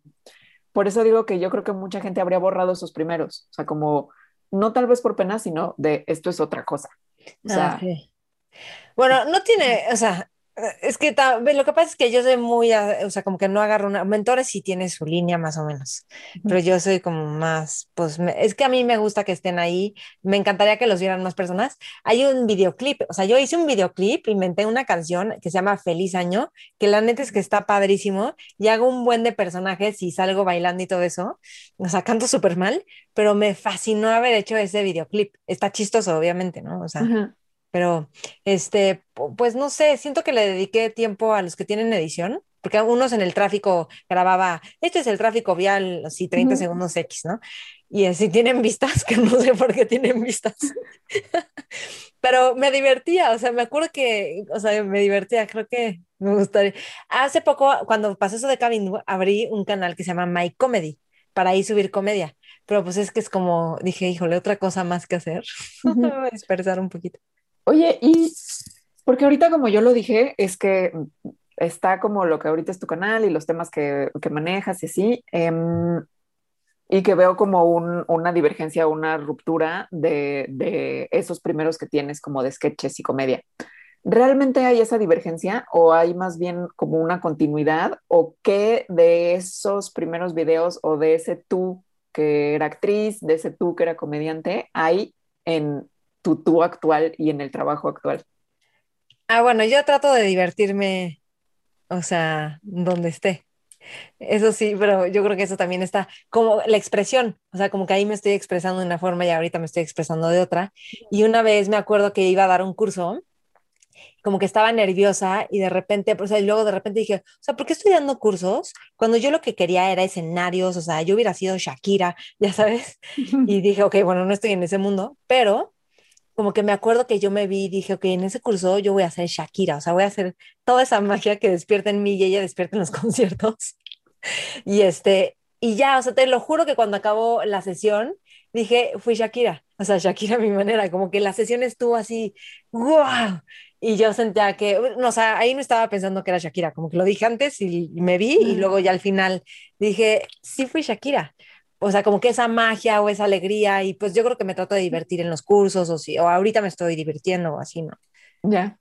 Sí, a mí me pasa algo parecido cuando doy clase, que me encanta dar clase porque siento que es el momento en el que me vuelvo más bruja, o sea, como que como que logro así encantar, bueno, según yo, ¿no? Pero como que me meto en personaje de cierta manera, este, de, de compartir cosas que me gustan.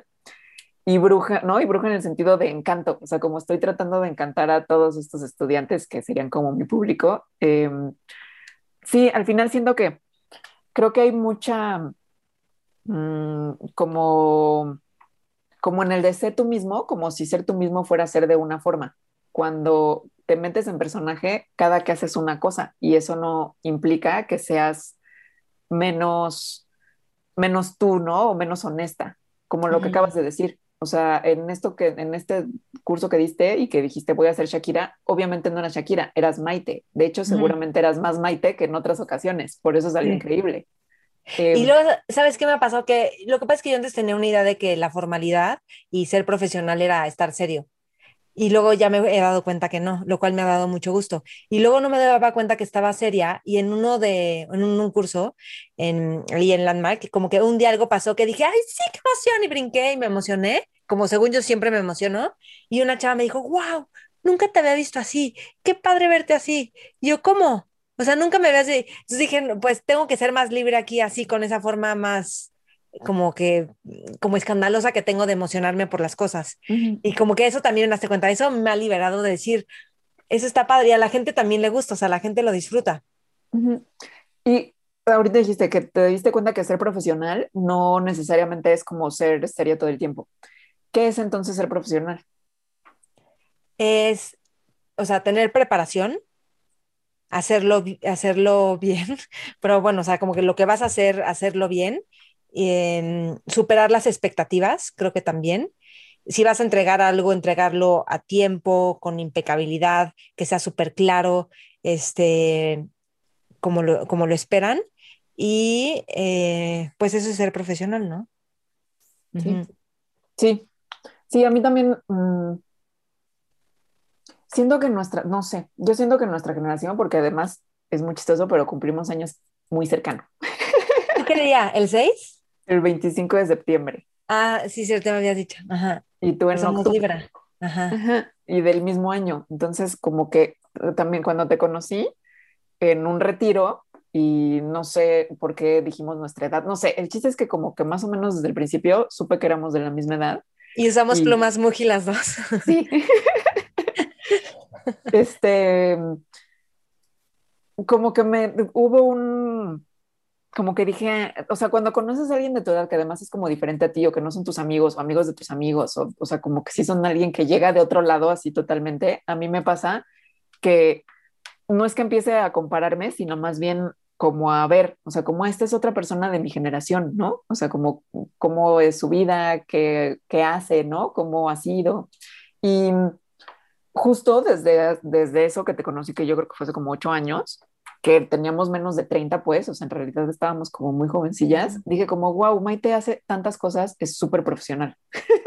Ah, pues ese fue mi pensamiento, como, eh, está haciendo muchísimas cosas, ¿no? De lo que le gusta además, o sea, como, como ya está muy en el mundo de lo que quiere hacer. Em, y creo que justo nuestra generación del ser profesional ha ido cambiando un poco de mm, el concepto de ser profesional. Eh, pero siento que es algo como más o menos de nuestra generación, igual de 10 años más arriba. ¿Qué es esto que estás diciendo? O sea, como el llevar la importancia hacia la impecabilidad, hacia dar un poquito más de lo que se está esperando, o sea, todas las cosas que acabas de decir y alejado de, por ejemplo, cómo te vistes o mm. la actitud que tienes, que sí muy seria, que sí divertida. Em, ¿Cómo sientes que ese concepto que tú tienes de profesional, incluyendo esta parte que dices de, que la seriedad, de como de la actitud seria, em, no está metida en eso, ¿cómo sientes que lo toman otras personas? El no ser tan seria. El no ser tan seria de sentido de actitud, ¿no? Porque si eres seria en compromiso, pues. Sí. Bueno, sí, también antes era más seria, yo creo se me ha quitado con, como que cuando vas aligerando el equipaje, que es como se llama el club de lectura, que pues te vas volviendo más ligera, ¿no? Pero este, sí, sí veo que hay lugares donde hay que ser más serio. O sea, hay, hay como un término que me lo dio un psicólogo que me gustó mucho, que es como estar grounded, con arraigo, eso me dijo, sí. O sea, como que ese es su término, ¿no? Como que tienes que tener arraigo para saber dónde sí, dónde no me explico, o sea, como que sí siento que hay entornos donde sí sé moverme más seria o pasas más desapercibida o lo que sea, pero hay lugares donde puedes ver que, que puedes ser más alegre o más. Y yo siento que a veces como que a veces les da gusto, a veces como que no, no entienden bien y este, yo creo que todos lo prefieren. Eso te podrá decir. Y eso al mismo tiempo, no como una estrategia, pero siento que eso conquista a las personas. Como yo, todos lo prefieren que prefieren que. Prefieren que sea más alegre. Ok.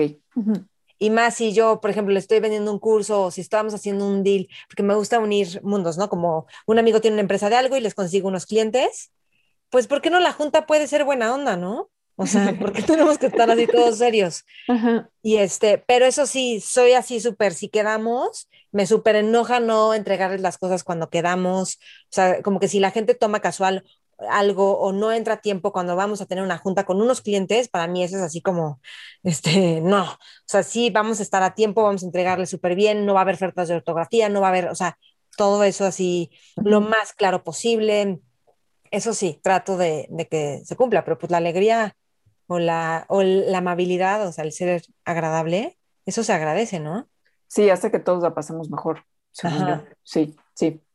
Oye, eh, hay un tema que se me hace súper interesante y que me gustaría que con ese como fuéramos cerrando, que has, mm, que es como el de la, son, son varios, pero según yo están como en una misma bolita, que es el de la creatividad, lo femenino y la energía sexual, que además también me parecen que son temas, sobre todo la energía sexual, como medio tabú, este, o sea, como difícil de traer a un taller, por ejemplo, que has dado talleres sobre eso. Em, ¿cómo, ¿Cómo ves tú la relación, primero, entre esas tres cosas, entre la creatividad, lo femenino y la energía sexual? Ok. Todo esto lo he descubierto con trabajo tipo de meditación y con trabajo psicocorporal y también escuchando al cuerpo. Entonces son cosas que yo empecé a descubrir y luego luego vi que había teoría que como que lo justificaba un poco. O sea, que dices que empezaste a descubrir en la experiencia. en la experiencia. ¿Qué dijiste? Feminidad, creatividad y energía sexual. Sí. ¿no? Ajá. Ok, y han sido como caminos, ¿no? O sea, un día, esto, esto lo cuento en un par de videos, pero un día me di cuenta que no me gustaba ser mujer. Ya había empezado a meditar, o sea, eso fue hace como unos 12 años también. Un día dije, es que como que no me gusta ser mujer y no me gusta porque nos siento en desventaja y porque yo decía, pues es que como soy mujer y enojona y a los hombres les choca una mujer enojona, pues además todavía eso, ¿no? Y los hombres son más fáciles. Es como que ahí, a partir de que me di cuenta de ese momento, le empecé a preguntar a mujeres que admiraba. ¿Se escucha mucho la lluvia? No, aquí. Ah, ah no, donde tú estás no también, pero aquí está. Y este, y empecé a, mm, Ah, ok, ah, les empecé a, gustar, a preguntar, ¿te gusta ser mujer? Y ya a todas les gustaba ser mujer. Y yo, o sea, wow, ¿y por qué te gusta ser mujer? Y ya de ahí como que para mí empezó un camino, ¿no? De, de contacto con, conmigo, con ser mujer, con la feminidad. Y luego la energía sexual, yo empecé a ver que tenía que ver como con fluir, con mm. dejarme ser. Y la energía sexual como mujer es un, como es una forma de recibir, de recibir la vida, de, o sea, no es de empujar, sino de recibir. Y como que tienes que abrirte para recibir. Entonces, eso, o sea, cuando yo descubrí eso, dije, wow, ¿no? Y que además podías fluir, así como puedes volverte divertida en una junta, puedes apasionarte eh, sexualmente hablando, o sea, lo cual está increíble. Una vez escuché un podcast que, bueno, ahora ya no sé, un podcast, no, un programa de radio que decían, ¿cómo unos orgasmos ya andas gritando? O sea, te comportas y no andas gritoneando ahí. Por... Yo dije, qué chafa, o sea, ¿por qué? Y entonces, este, o sea, no sé si yo esté gritando así, pero como que, como que yo empecé a descubrir mi propia forma de fluir y empecé a hacer mucho trabajo con la vagina, de sentirla, de hacer meditación, de hacer dibujos, de señalar emociones en diferentes zonas, las voces de esa zona, o sea, como que empecé a hacer mucho trabajo de eso y entonces empezaba a descubrir como emociones atoradas, miedos, cosas de menospreciarme como mujer o de tratar de buscar así la mirada de los hombres y el reconocimiento de los hombres. ¿Todo esto lo hacías tú solita? Bueno, lo hice en terapias, en cursos, en meditaciones mucho descubrí yo sola también. Este, también leí algo y luego meditaba sobre lo que había leído. O sea, luego a mí me gusta mucho, como que lees una idea potente o que te, así como que dices, órale, y te sientas a meditar. Bueno, eso lo hacemos en retiros, ¿no? También con textos. y así es como que me sentaba a meditar. Y luego, o sea, como que empecé a contactar mucho y a sentir como si hablara esa zona y luego empecé a sentir como que la vagina es un vórtice. O sea, eso no lo leí, no me lo dijeron, no me lo indujeron tampoco, o sea, yo en una meditación como que, ¡pum!, de ahí lo sentí como un vórtice que te lleva, o sea, cuando dices ver adentro, es como que se abre el mundo de adentro que es infinito, o sea, mm, como, como el fondo del mar, o sea, quién sabe si, si hay un fondo, ya sabes, o sea, según nosotros sí, porque está la tierra, ¿no? Pero, o sea, encuéntralo, o sea, llega al fondo, pues no hay fondo, o sea, es como que, y, y de ahí como que se empezaron a manifestar cosas, y luego de ahí este, vi que la, parte del segundo chakra está conectado con la creatividad, que hace sentido porque es la parte creadora donde creamos vida. Entonces, ahí se crean los humanos, ¿no? ahí se crean los humanos. Sí. Y entonces yo luego empecé a experimentar como con meditaciones de que sentías así la vagina y de ahí subes la energía y la llevas al, como al cerebro y, como que ahí viene la genialidad. Eso a través de leer una cosa de Napoleón Hill, de su capítulo 11 que habla de la energía sexual, que ahí me abrió un mundo, más otras meditaciones y otras cosas que estaba leyendo sobre Napoleón Hill, que en el caso, su libro se llama Piense y hágase rico, pero te lo juro que tiene una sabiduría cañoncísima. Y de ahí, me, o sea, como que de ahí empecé a conectar con que si tú no expresas la creatividad, te enfermas. este, y este, si tú no estás en paz con la feminidad, pues te, pues también te enfermas, o sea, emocionalmente o, o te salen granos o, o, sea, o, hay una enfermedad. Es como que yo empecé a entender que la energía sexual es energía creadora y no solo creamos hijos o niños, creamos proyectos, creamos vida, este, creamos ideas. Entonces, Esto está padrísimo porque mm, la energía sexual muchas veces se entiende como nada más que tiene que ver con el sexo. Y entonces yo siento que de esa manera, pues se, como que se compartimentaliza, es decir, es como el sexo, pues es una actividad que se hace con ciertas personas en ciertos momentos, en la intimidad, ta, ta, ta, cosas que está bien, pues, pero es como, como si estuviera parte de las otras, de los otros ámbitos de la vida. Eh, y lo que tú estás diciendo es que la energía sexual, que obviamente tiene que ver con el, sexo, con el sexo, pero también tiene que ver como que permea en el resto de tu vida. Permea en el resto de tu vida. Y cuando yo, le, y también eso lo he leído, ¿eh? o sea, hay, hay, un libro que muy padre que se llama eh, Nacidas para el Placer, te lo recomiendo mucho, de Mireia Darder, y ella hace mucha investigación y cómo hay mucho florecimiento en las mujeres y en su arte o sea, en escritoras, en pintoras, en su arte, cuando, cuando empieza su vida sexual, por ejemplo, o cuando, y no necesariamente tienes que tener vida sexual para que se exprese tu creatividad. O sea, yo hay muchas cosas que digo, esto es energía sexual, o sea, es energía creadora que está como, porque no necesariamente tienes que usarla en tener sexo, porque eso puede malgastarla, digamos, o, o sea, como que oprimirla, como que se reduzca. Entonces, este, pero cuando, cuando vas dejando que se expanda, puede ser, pues es lo que dice Napoleón Hill, que es, se convierte en genialidad. Y entonces, Y siento No, que de repente hay hombres, hombres que a mí me han gustado, que se vuelven una musa para mí. O sea, muchísimos hombres han sido musa para mí, que a lo mejor no se hizo, ah, a lo mejor no, ahorita te digo, la- no sé, como que no sé, no sucedió la historia de amor que yo quería o la relación, pero por ejemplo, uno era súper conectado con las plantas y a partir de ese momento yo me compré plantas. Entonces digo, qué bueno, porque gracias a él, que él nunca vino a mi casa, él no tiene ni idea, de- me explicó, pero como que a mí me conectó con eso. O este, o otro tenía otro que, que mm, o sea, alguien súper ordenado, es como que a mí me conecta con ese orden y se vuelven una musa, como una inspiración. En principio lo quiero hacer porque él me gusta y yo quiero como, o sea, como que algo vea y como obviamente nunca lo ven, yo lo empiezo a ver para mí. Digo, wow, o sea, porque fue una musa, fue como una chispa de inspiración para mí que yo la empecé a llevar a cabo y voilà, ¿no? Así como, Qué padre. Esto de la energía sexual es muy tantra, ¿no? sí, es súper tántrico. Sí, Tántrico, lo, es que lo tántrico es eso que es transformador, ¿no? Profundo, no necesariamente está el tantra sexual, que mucha gente lo entiende como el tantra sexual, pero sí, tú, tú dinos, yo creo que tú sabes. No, no, no, no, tú dinos mejor.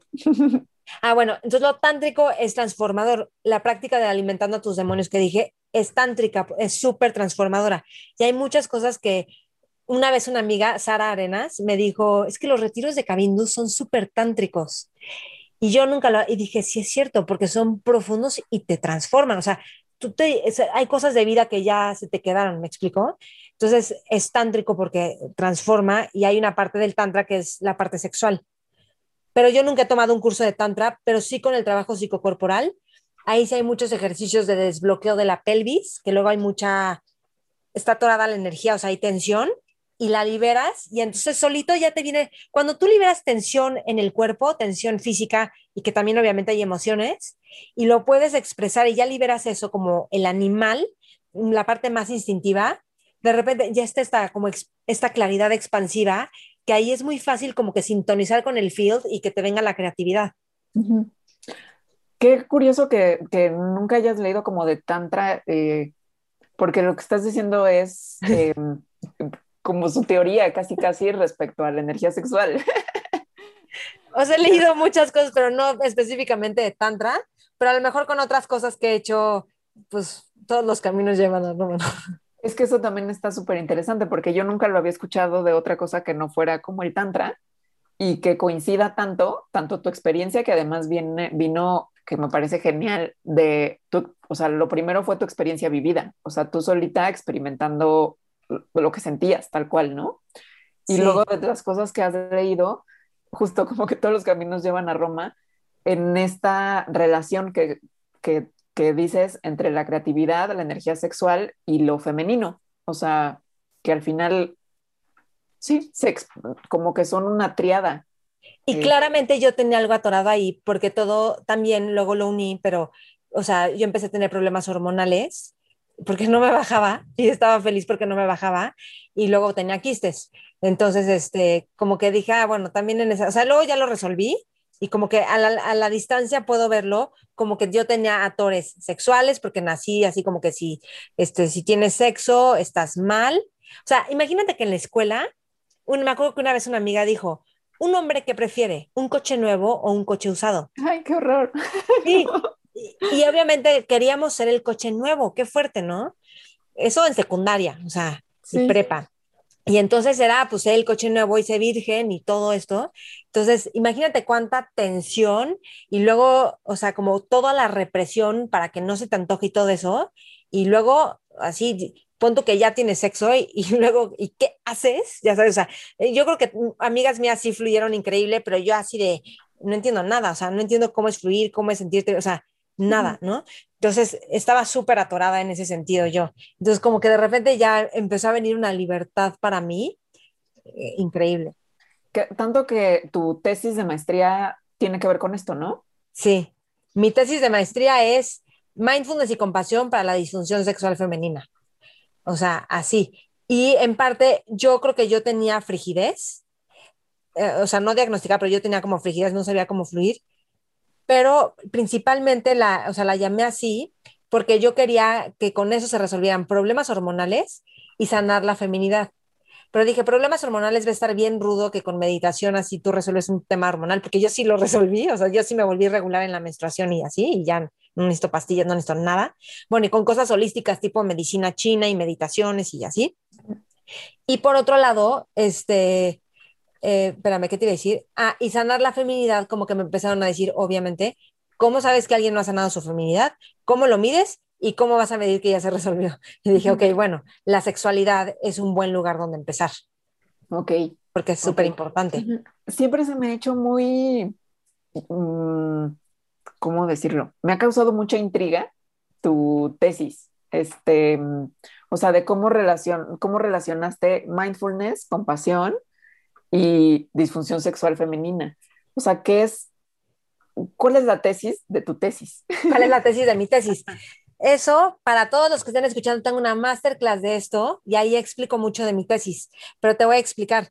Y que ahorita, déjame hacer un paréntesis, es que esto es lo mejor. Cuando ya estaba terminando la tesis, me encuentro un trabajo de investigación que tenía todo un protocolo para la disfunción sexual femenina, así y lo vi y dije, no manches, el mío está 20 veces mejor. No por compararme, pero dije, está muy limitado, así hasta como si te ponen la uva a paso. O sea, dije, no, le falta muchísima profundidad y ahorita ya lo haría mucho más potente porque como ya tengo herramientas de trabajo psicocorporal, se vuelve más. Pero, la, o sea, por un lado, el estrés genera tensión y falta de función. O sea, el estrés hace que, pierdas las ganas de tener sexo, que ahorita se me fue el nombre, y también tensión y generas desconexión. Y además, la, la falta de conciencia del cuerpo hace que no puedas tener placer y que no te permitas fluir. Y, este, y también hay zonas del cerebro que tienen que ver, ahorita no me acuerdo, pero hay zonas del cerebro que cuando hay estrés y tensión, como que se desactivan en la parte sexual. O sea, también eso, eso está ahí en, la tesis, ¿no? No me acuerdo ahorita bien. Pero como, entonces, ok, cuando hay estrés, falta de función sexual, ok, cuando hay estrés y propia y, y poca interocepción del cuerpo, interocepción son las sensaciones internas del cuerpo, ¿no? Y hay poca interocepción, o sea, no vas a sentir ni placer, no vas a sentir ni siquiera que te excites. Y hay investigación hecha donde a hombres les ponen eh, fotos que te van a despertar, o sea, sexys, por decirlo así, y casi todos se, se ponen hornies. Y las mujeres no, las mujeres no tanto, o sea, o no saben, ellas no lo detectan si se excitaron.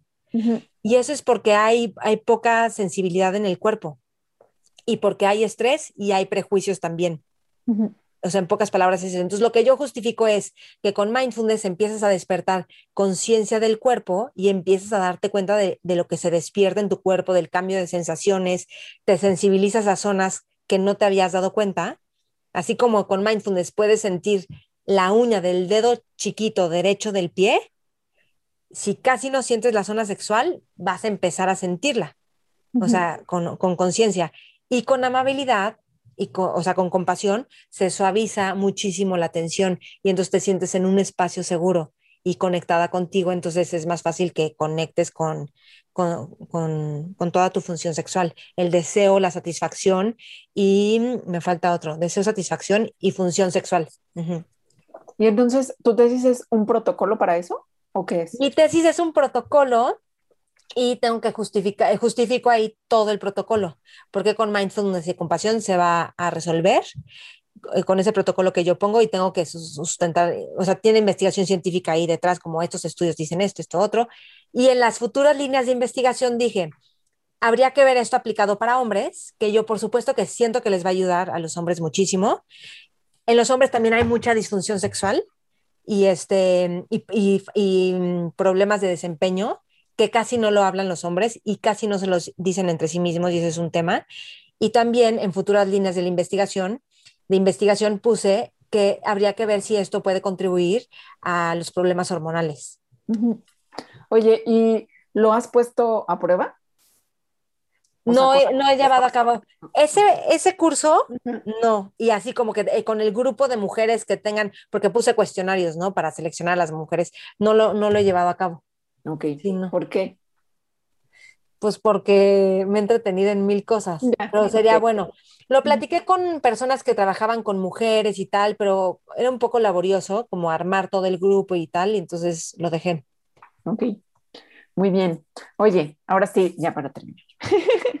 ¿Cuáles son los temas que ahorita te, se te atoran más, se te están atorando más? Es decir, mm, iba a decir te retan, pero es que según yo te gustan mucho los retos, pero lo que más bien quiero indagar son temas que, que te cuestan, o sea, que tú sientes que es algo que necesita más chamba. O sea, ¿en qué ámbito de mi vida? En el que quieres. En el que sea. Ok, uno es convertir mi negocio en algo que sea como más e-commerce, o sea, mi negocio son mis cursos, que tenga mi página, que ahí pueda vender los cursos, que sea mucho más automatizado todo y sea fácil. Eso me reta muchísimo, me ha costado mucho trabajo y toda la línea del marketing es como ten tu producto gancho, de tu producto gancho ofreces otra cosa y luego otra cosa y luego cosas de más tiempo. Es como que vas filtrando a la gente cuando ya haces un programa más largo. Pero antes, em, y, pero ese tema, ¿por qué, por qué te reta trabajo? No, o sea, es el tema de mi vida. No sabes cómo, qué mal la paso, porque como que siento que no me puedo definir con una cosa y como que este es mi producto gancho, o sea, como, eh, porque tu producto gancho es lo que le vendes a todo el mundo, a todo el mundo, a todo, o sea, como que todo el mundo te va a conocer por eso y ya de ahí puedes tener un mundo de cosas, ¿no? Un poco según estas teorías de, de marketing. Entonces yo digo, es que no me puedo definir y además sigo profundizando en cosas y entonces luego ya como que quiero ponerle más énfasis, énfasis a otros temas. Eso me cuesta, o sea, me ha costado muchísimo trabajo y eso me ha costado que la gente no diga, ah, Maite, o sea, es experta en esto. Y ese es un tema, porque mis hermanos no saben a qué me, o sea, dos de mis hermanos no saben a qué me dedico, nunca entiendo. Yo digo, eso es un problema, porque para venderme, si tú no puedes explicar qué es lo que yo hago, no me puedes recomendar. Entonces, eso me super reta. Ay, no sabes, casi me estresé ahorita nada más de pensar en eso. Eso me reta trabajar el enojo me reta mucho y, em, y creo que, que, la empresa, o sea, con la que doy cursos, sea más estable y crezca. Y crezca es que tenga más proyectos, entonces genere más ingresos y etcétera. Para el primero, para este de definirte, ¿qué es lo que estás haciendo? Pues contraté una amiga este, que me está, que es, es como mi asesora coach, este, que ya como que esté ayudándome a estudiar mucho esto y, y, ahí retomamos lo del producto gancho. Mañana tengo una cita con Pancho Mendiola que va a estar en el podcast, que él es buenísimo para todo lo de e-commerce, para que él me, o sea, yo lo quiero contratar para que me arme mi página. Este, así, eso estoy haciendo. Ya. Pero ¿y cómo haces? O sea, porque hay una parte de este asunto que digamos es como... Mm, práctica. O sea, contratas a un experto en e-commerce y te ayuda a definir eso. Pero siento que hay otra parte que es más personal o como más... personal. Pues que subyace a esa otra, ¿no? O sea, que es tú cómo te defines o tú qué es lo que quieres, em, no cómo te defines, porque te puedes definir en muchas formas, pero tú cuál es la forma en que te quieres definir en tu negocio, por ejemplo. ¿Cómo lo estás haciendo? Es mi problema eso que me estás preguntando, o sea, no puedo definirlo, pero siempre, pero ahorita estoy diciéndolo como potencial humano, entrenar la mente, mindfulness. O sea, lo resumí como performance mentoring, pero nadie entiende eso, o sea, mentoría en desempeño. pero enfocado a qué, ¿no? Entonces yo he dicho a entrenar la mente, a cultivar hábitos, mindfulness e inteligencia emocional. Y en eso, eso, ¿qué queda fuera de las otras cosas que te llaman?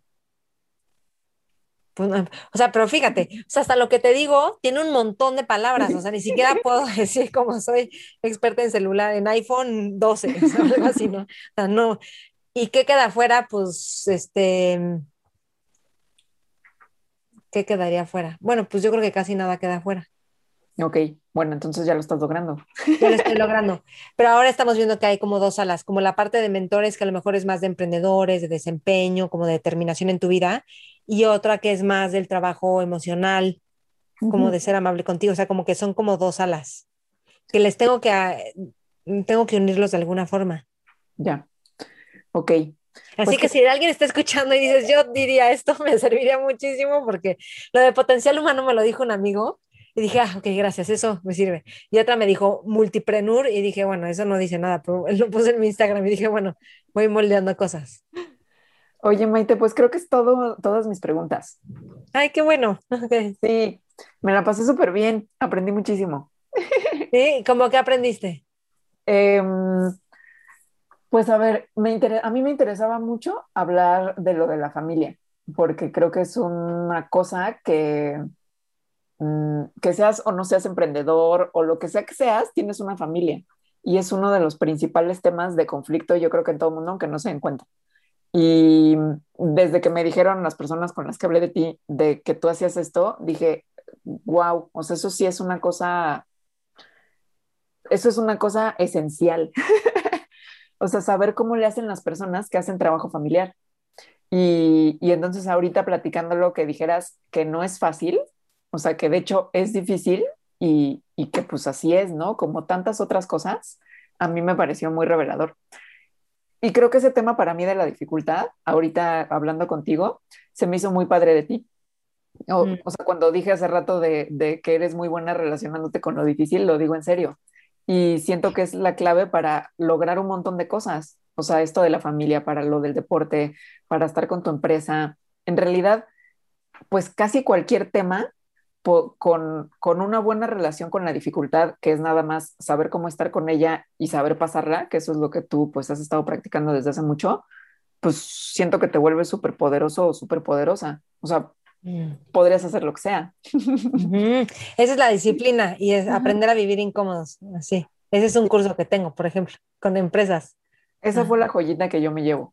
Ah, qué padre. Sí. Y nada más de, o sea, quiero cerrar diciendo a las personas que es que la familia, o sea, es tan importante como aceptar a nuestra familia, querer a nuestra familia, que no haya, o sea, que emocionalmente te sientes cercano y, vinculado con tu familia y que no hay distancia, porque eso resuelve millones de cosas. Y hace poco yo tuve la sensación en la terapia que a veces me daban cosa, pena cosas de mi familia y me acuerdo que les dije, me siento muy contenta de que ustedes sean mi familia y me siento orgullosa y no siento vergüenza.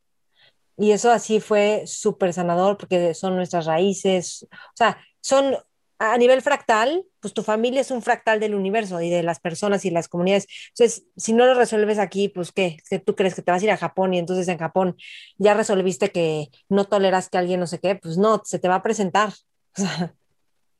Pero Sí. bueno, ok. Qué. Ujú. Ale, muchas gracias por hacerme la entrevista. No, muchas gracias a ti por, por invitarme a hacértela.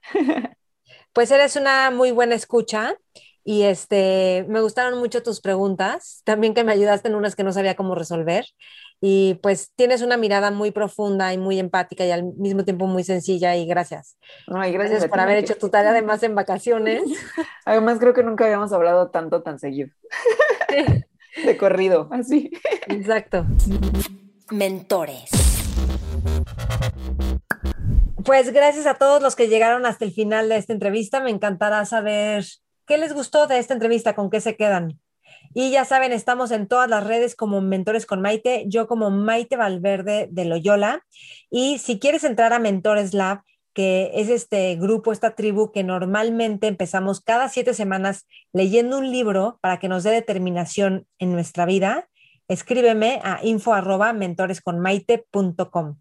Y Ale la pueden encontrar como alita-emo y también en, este, en, en Mandarax, en su podcast, y también está su libro de La ciencia de la pancita chelera y otras rarezas del cuerpo, y las, la, el libro de las investigaciones medianamente serias. Así es. Gracias a todos. Mentores. Okay, round two. Name something that's not boring. Laundry? Ooh, a book club. Computer solitaire, huh? Ah, sorry, we were looking for Chumba Casino.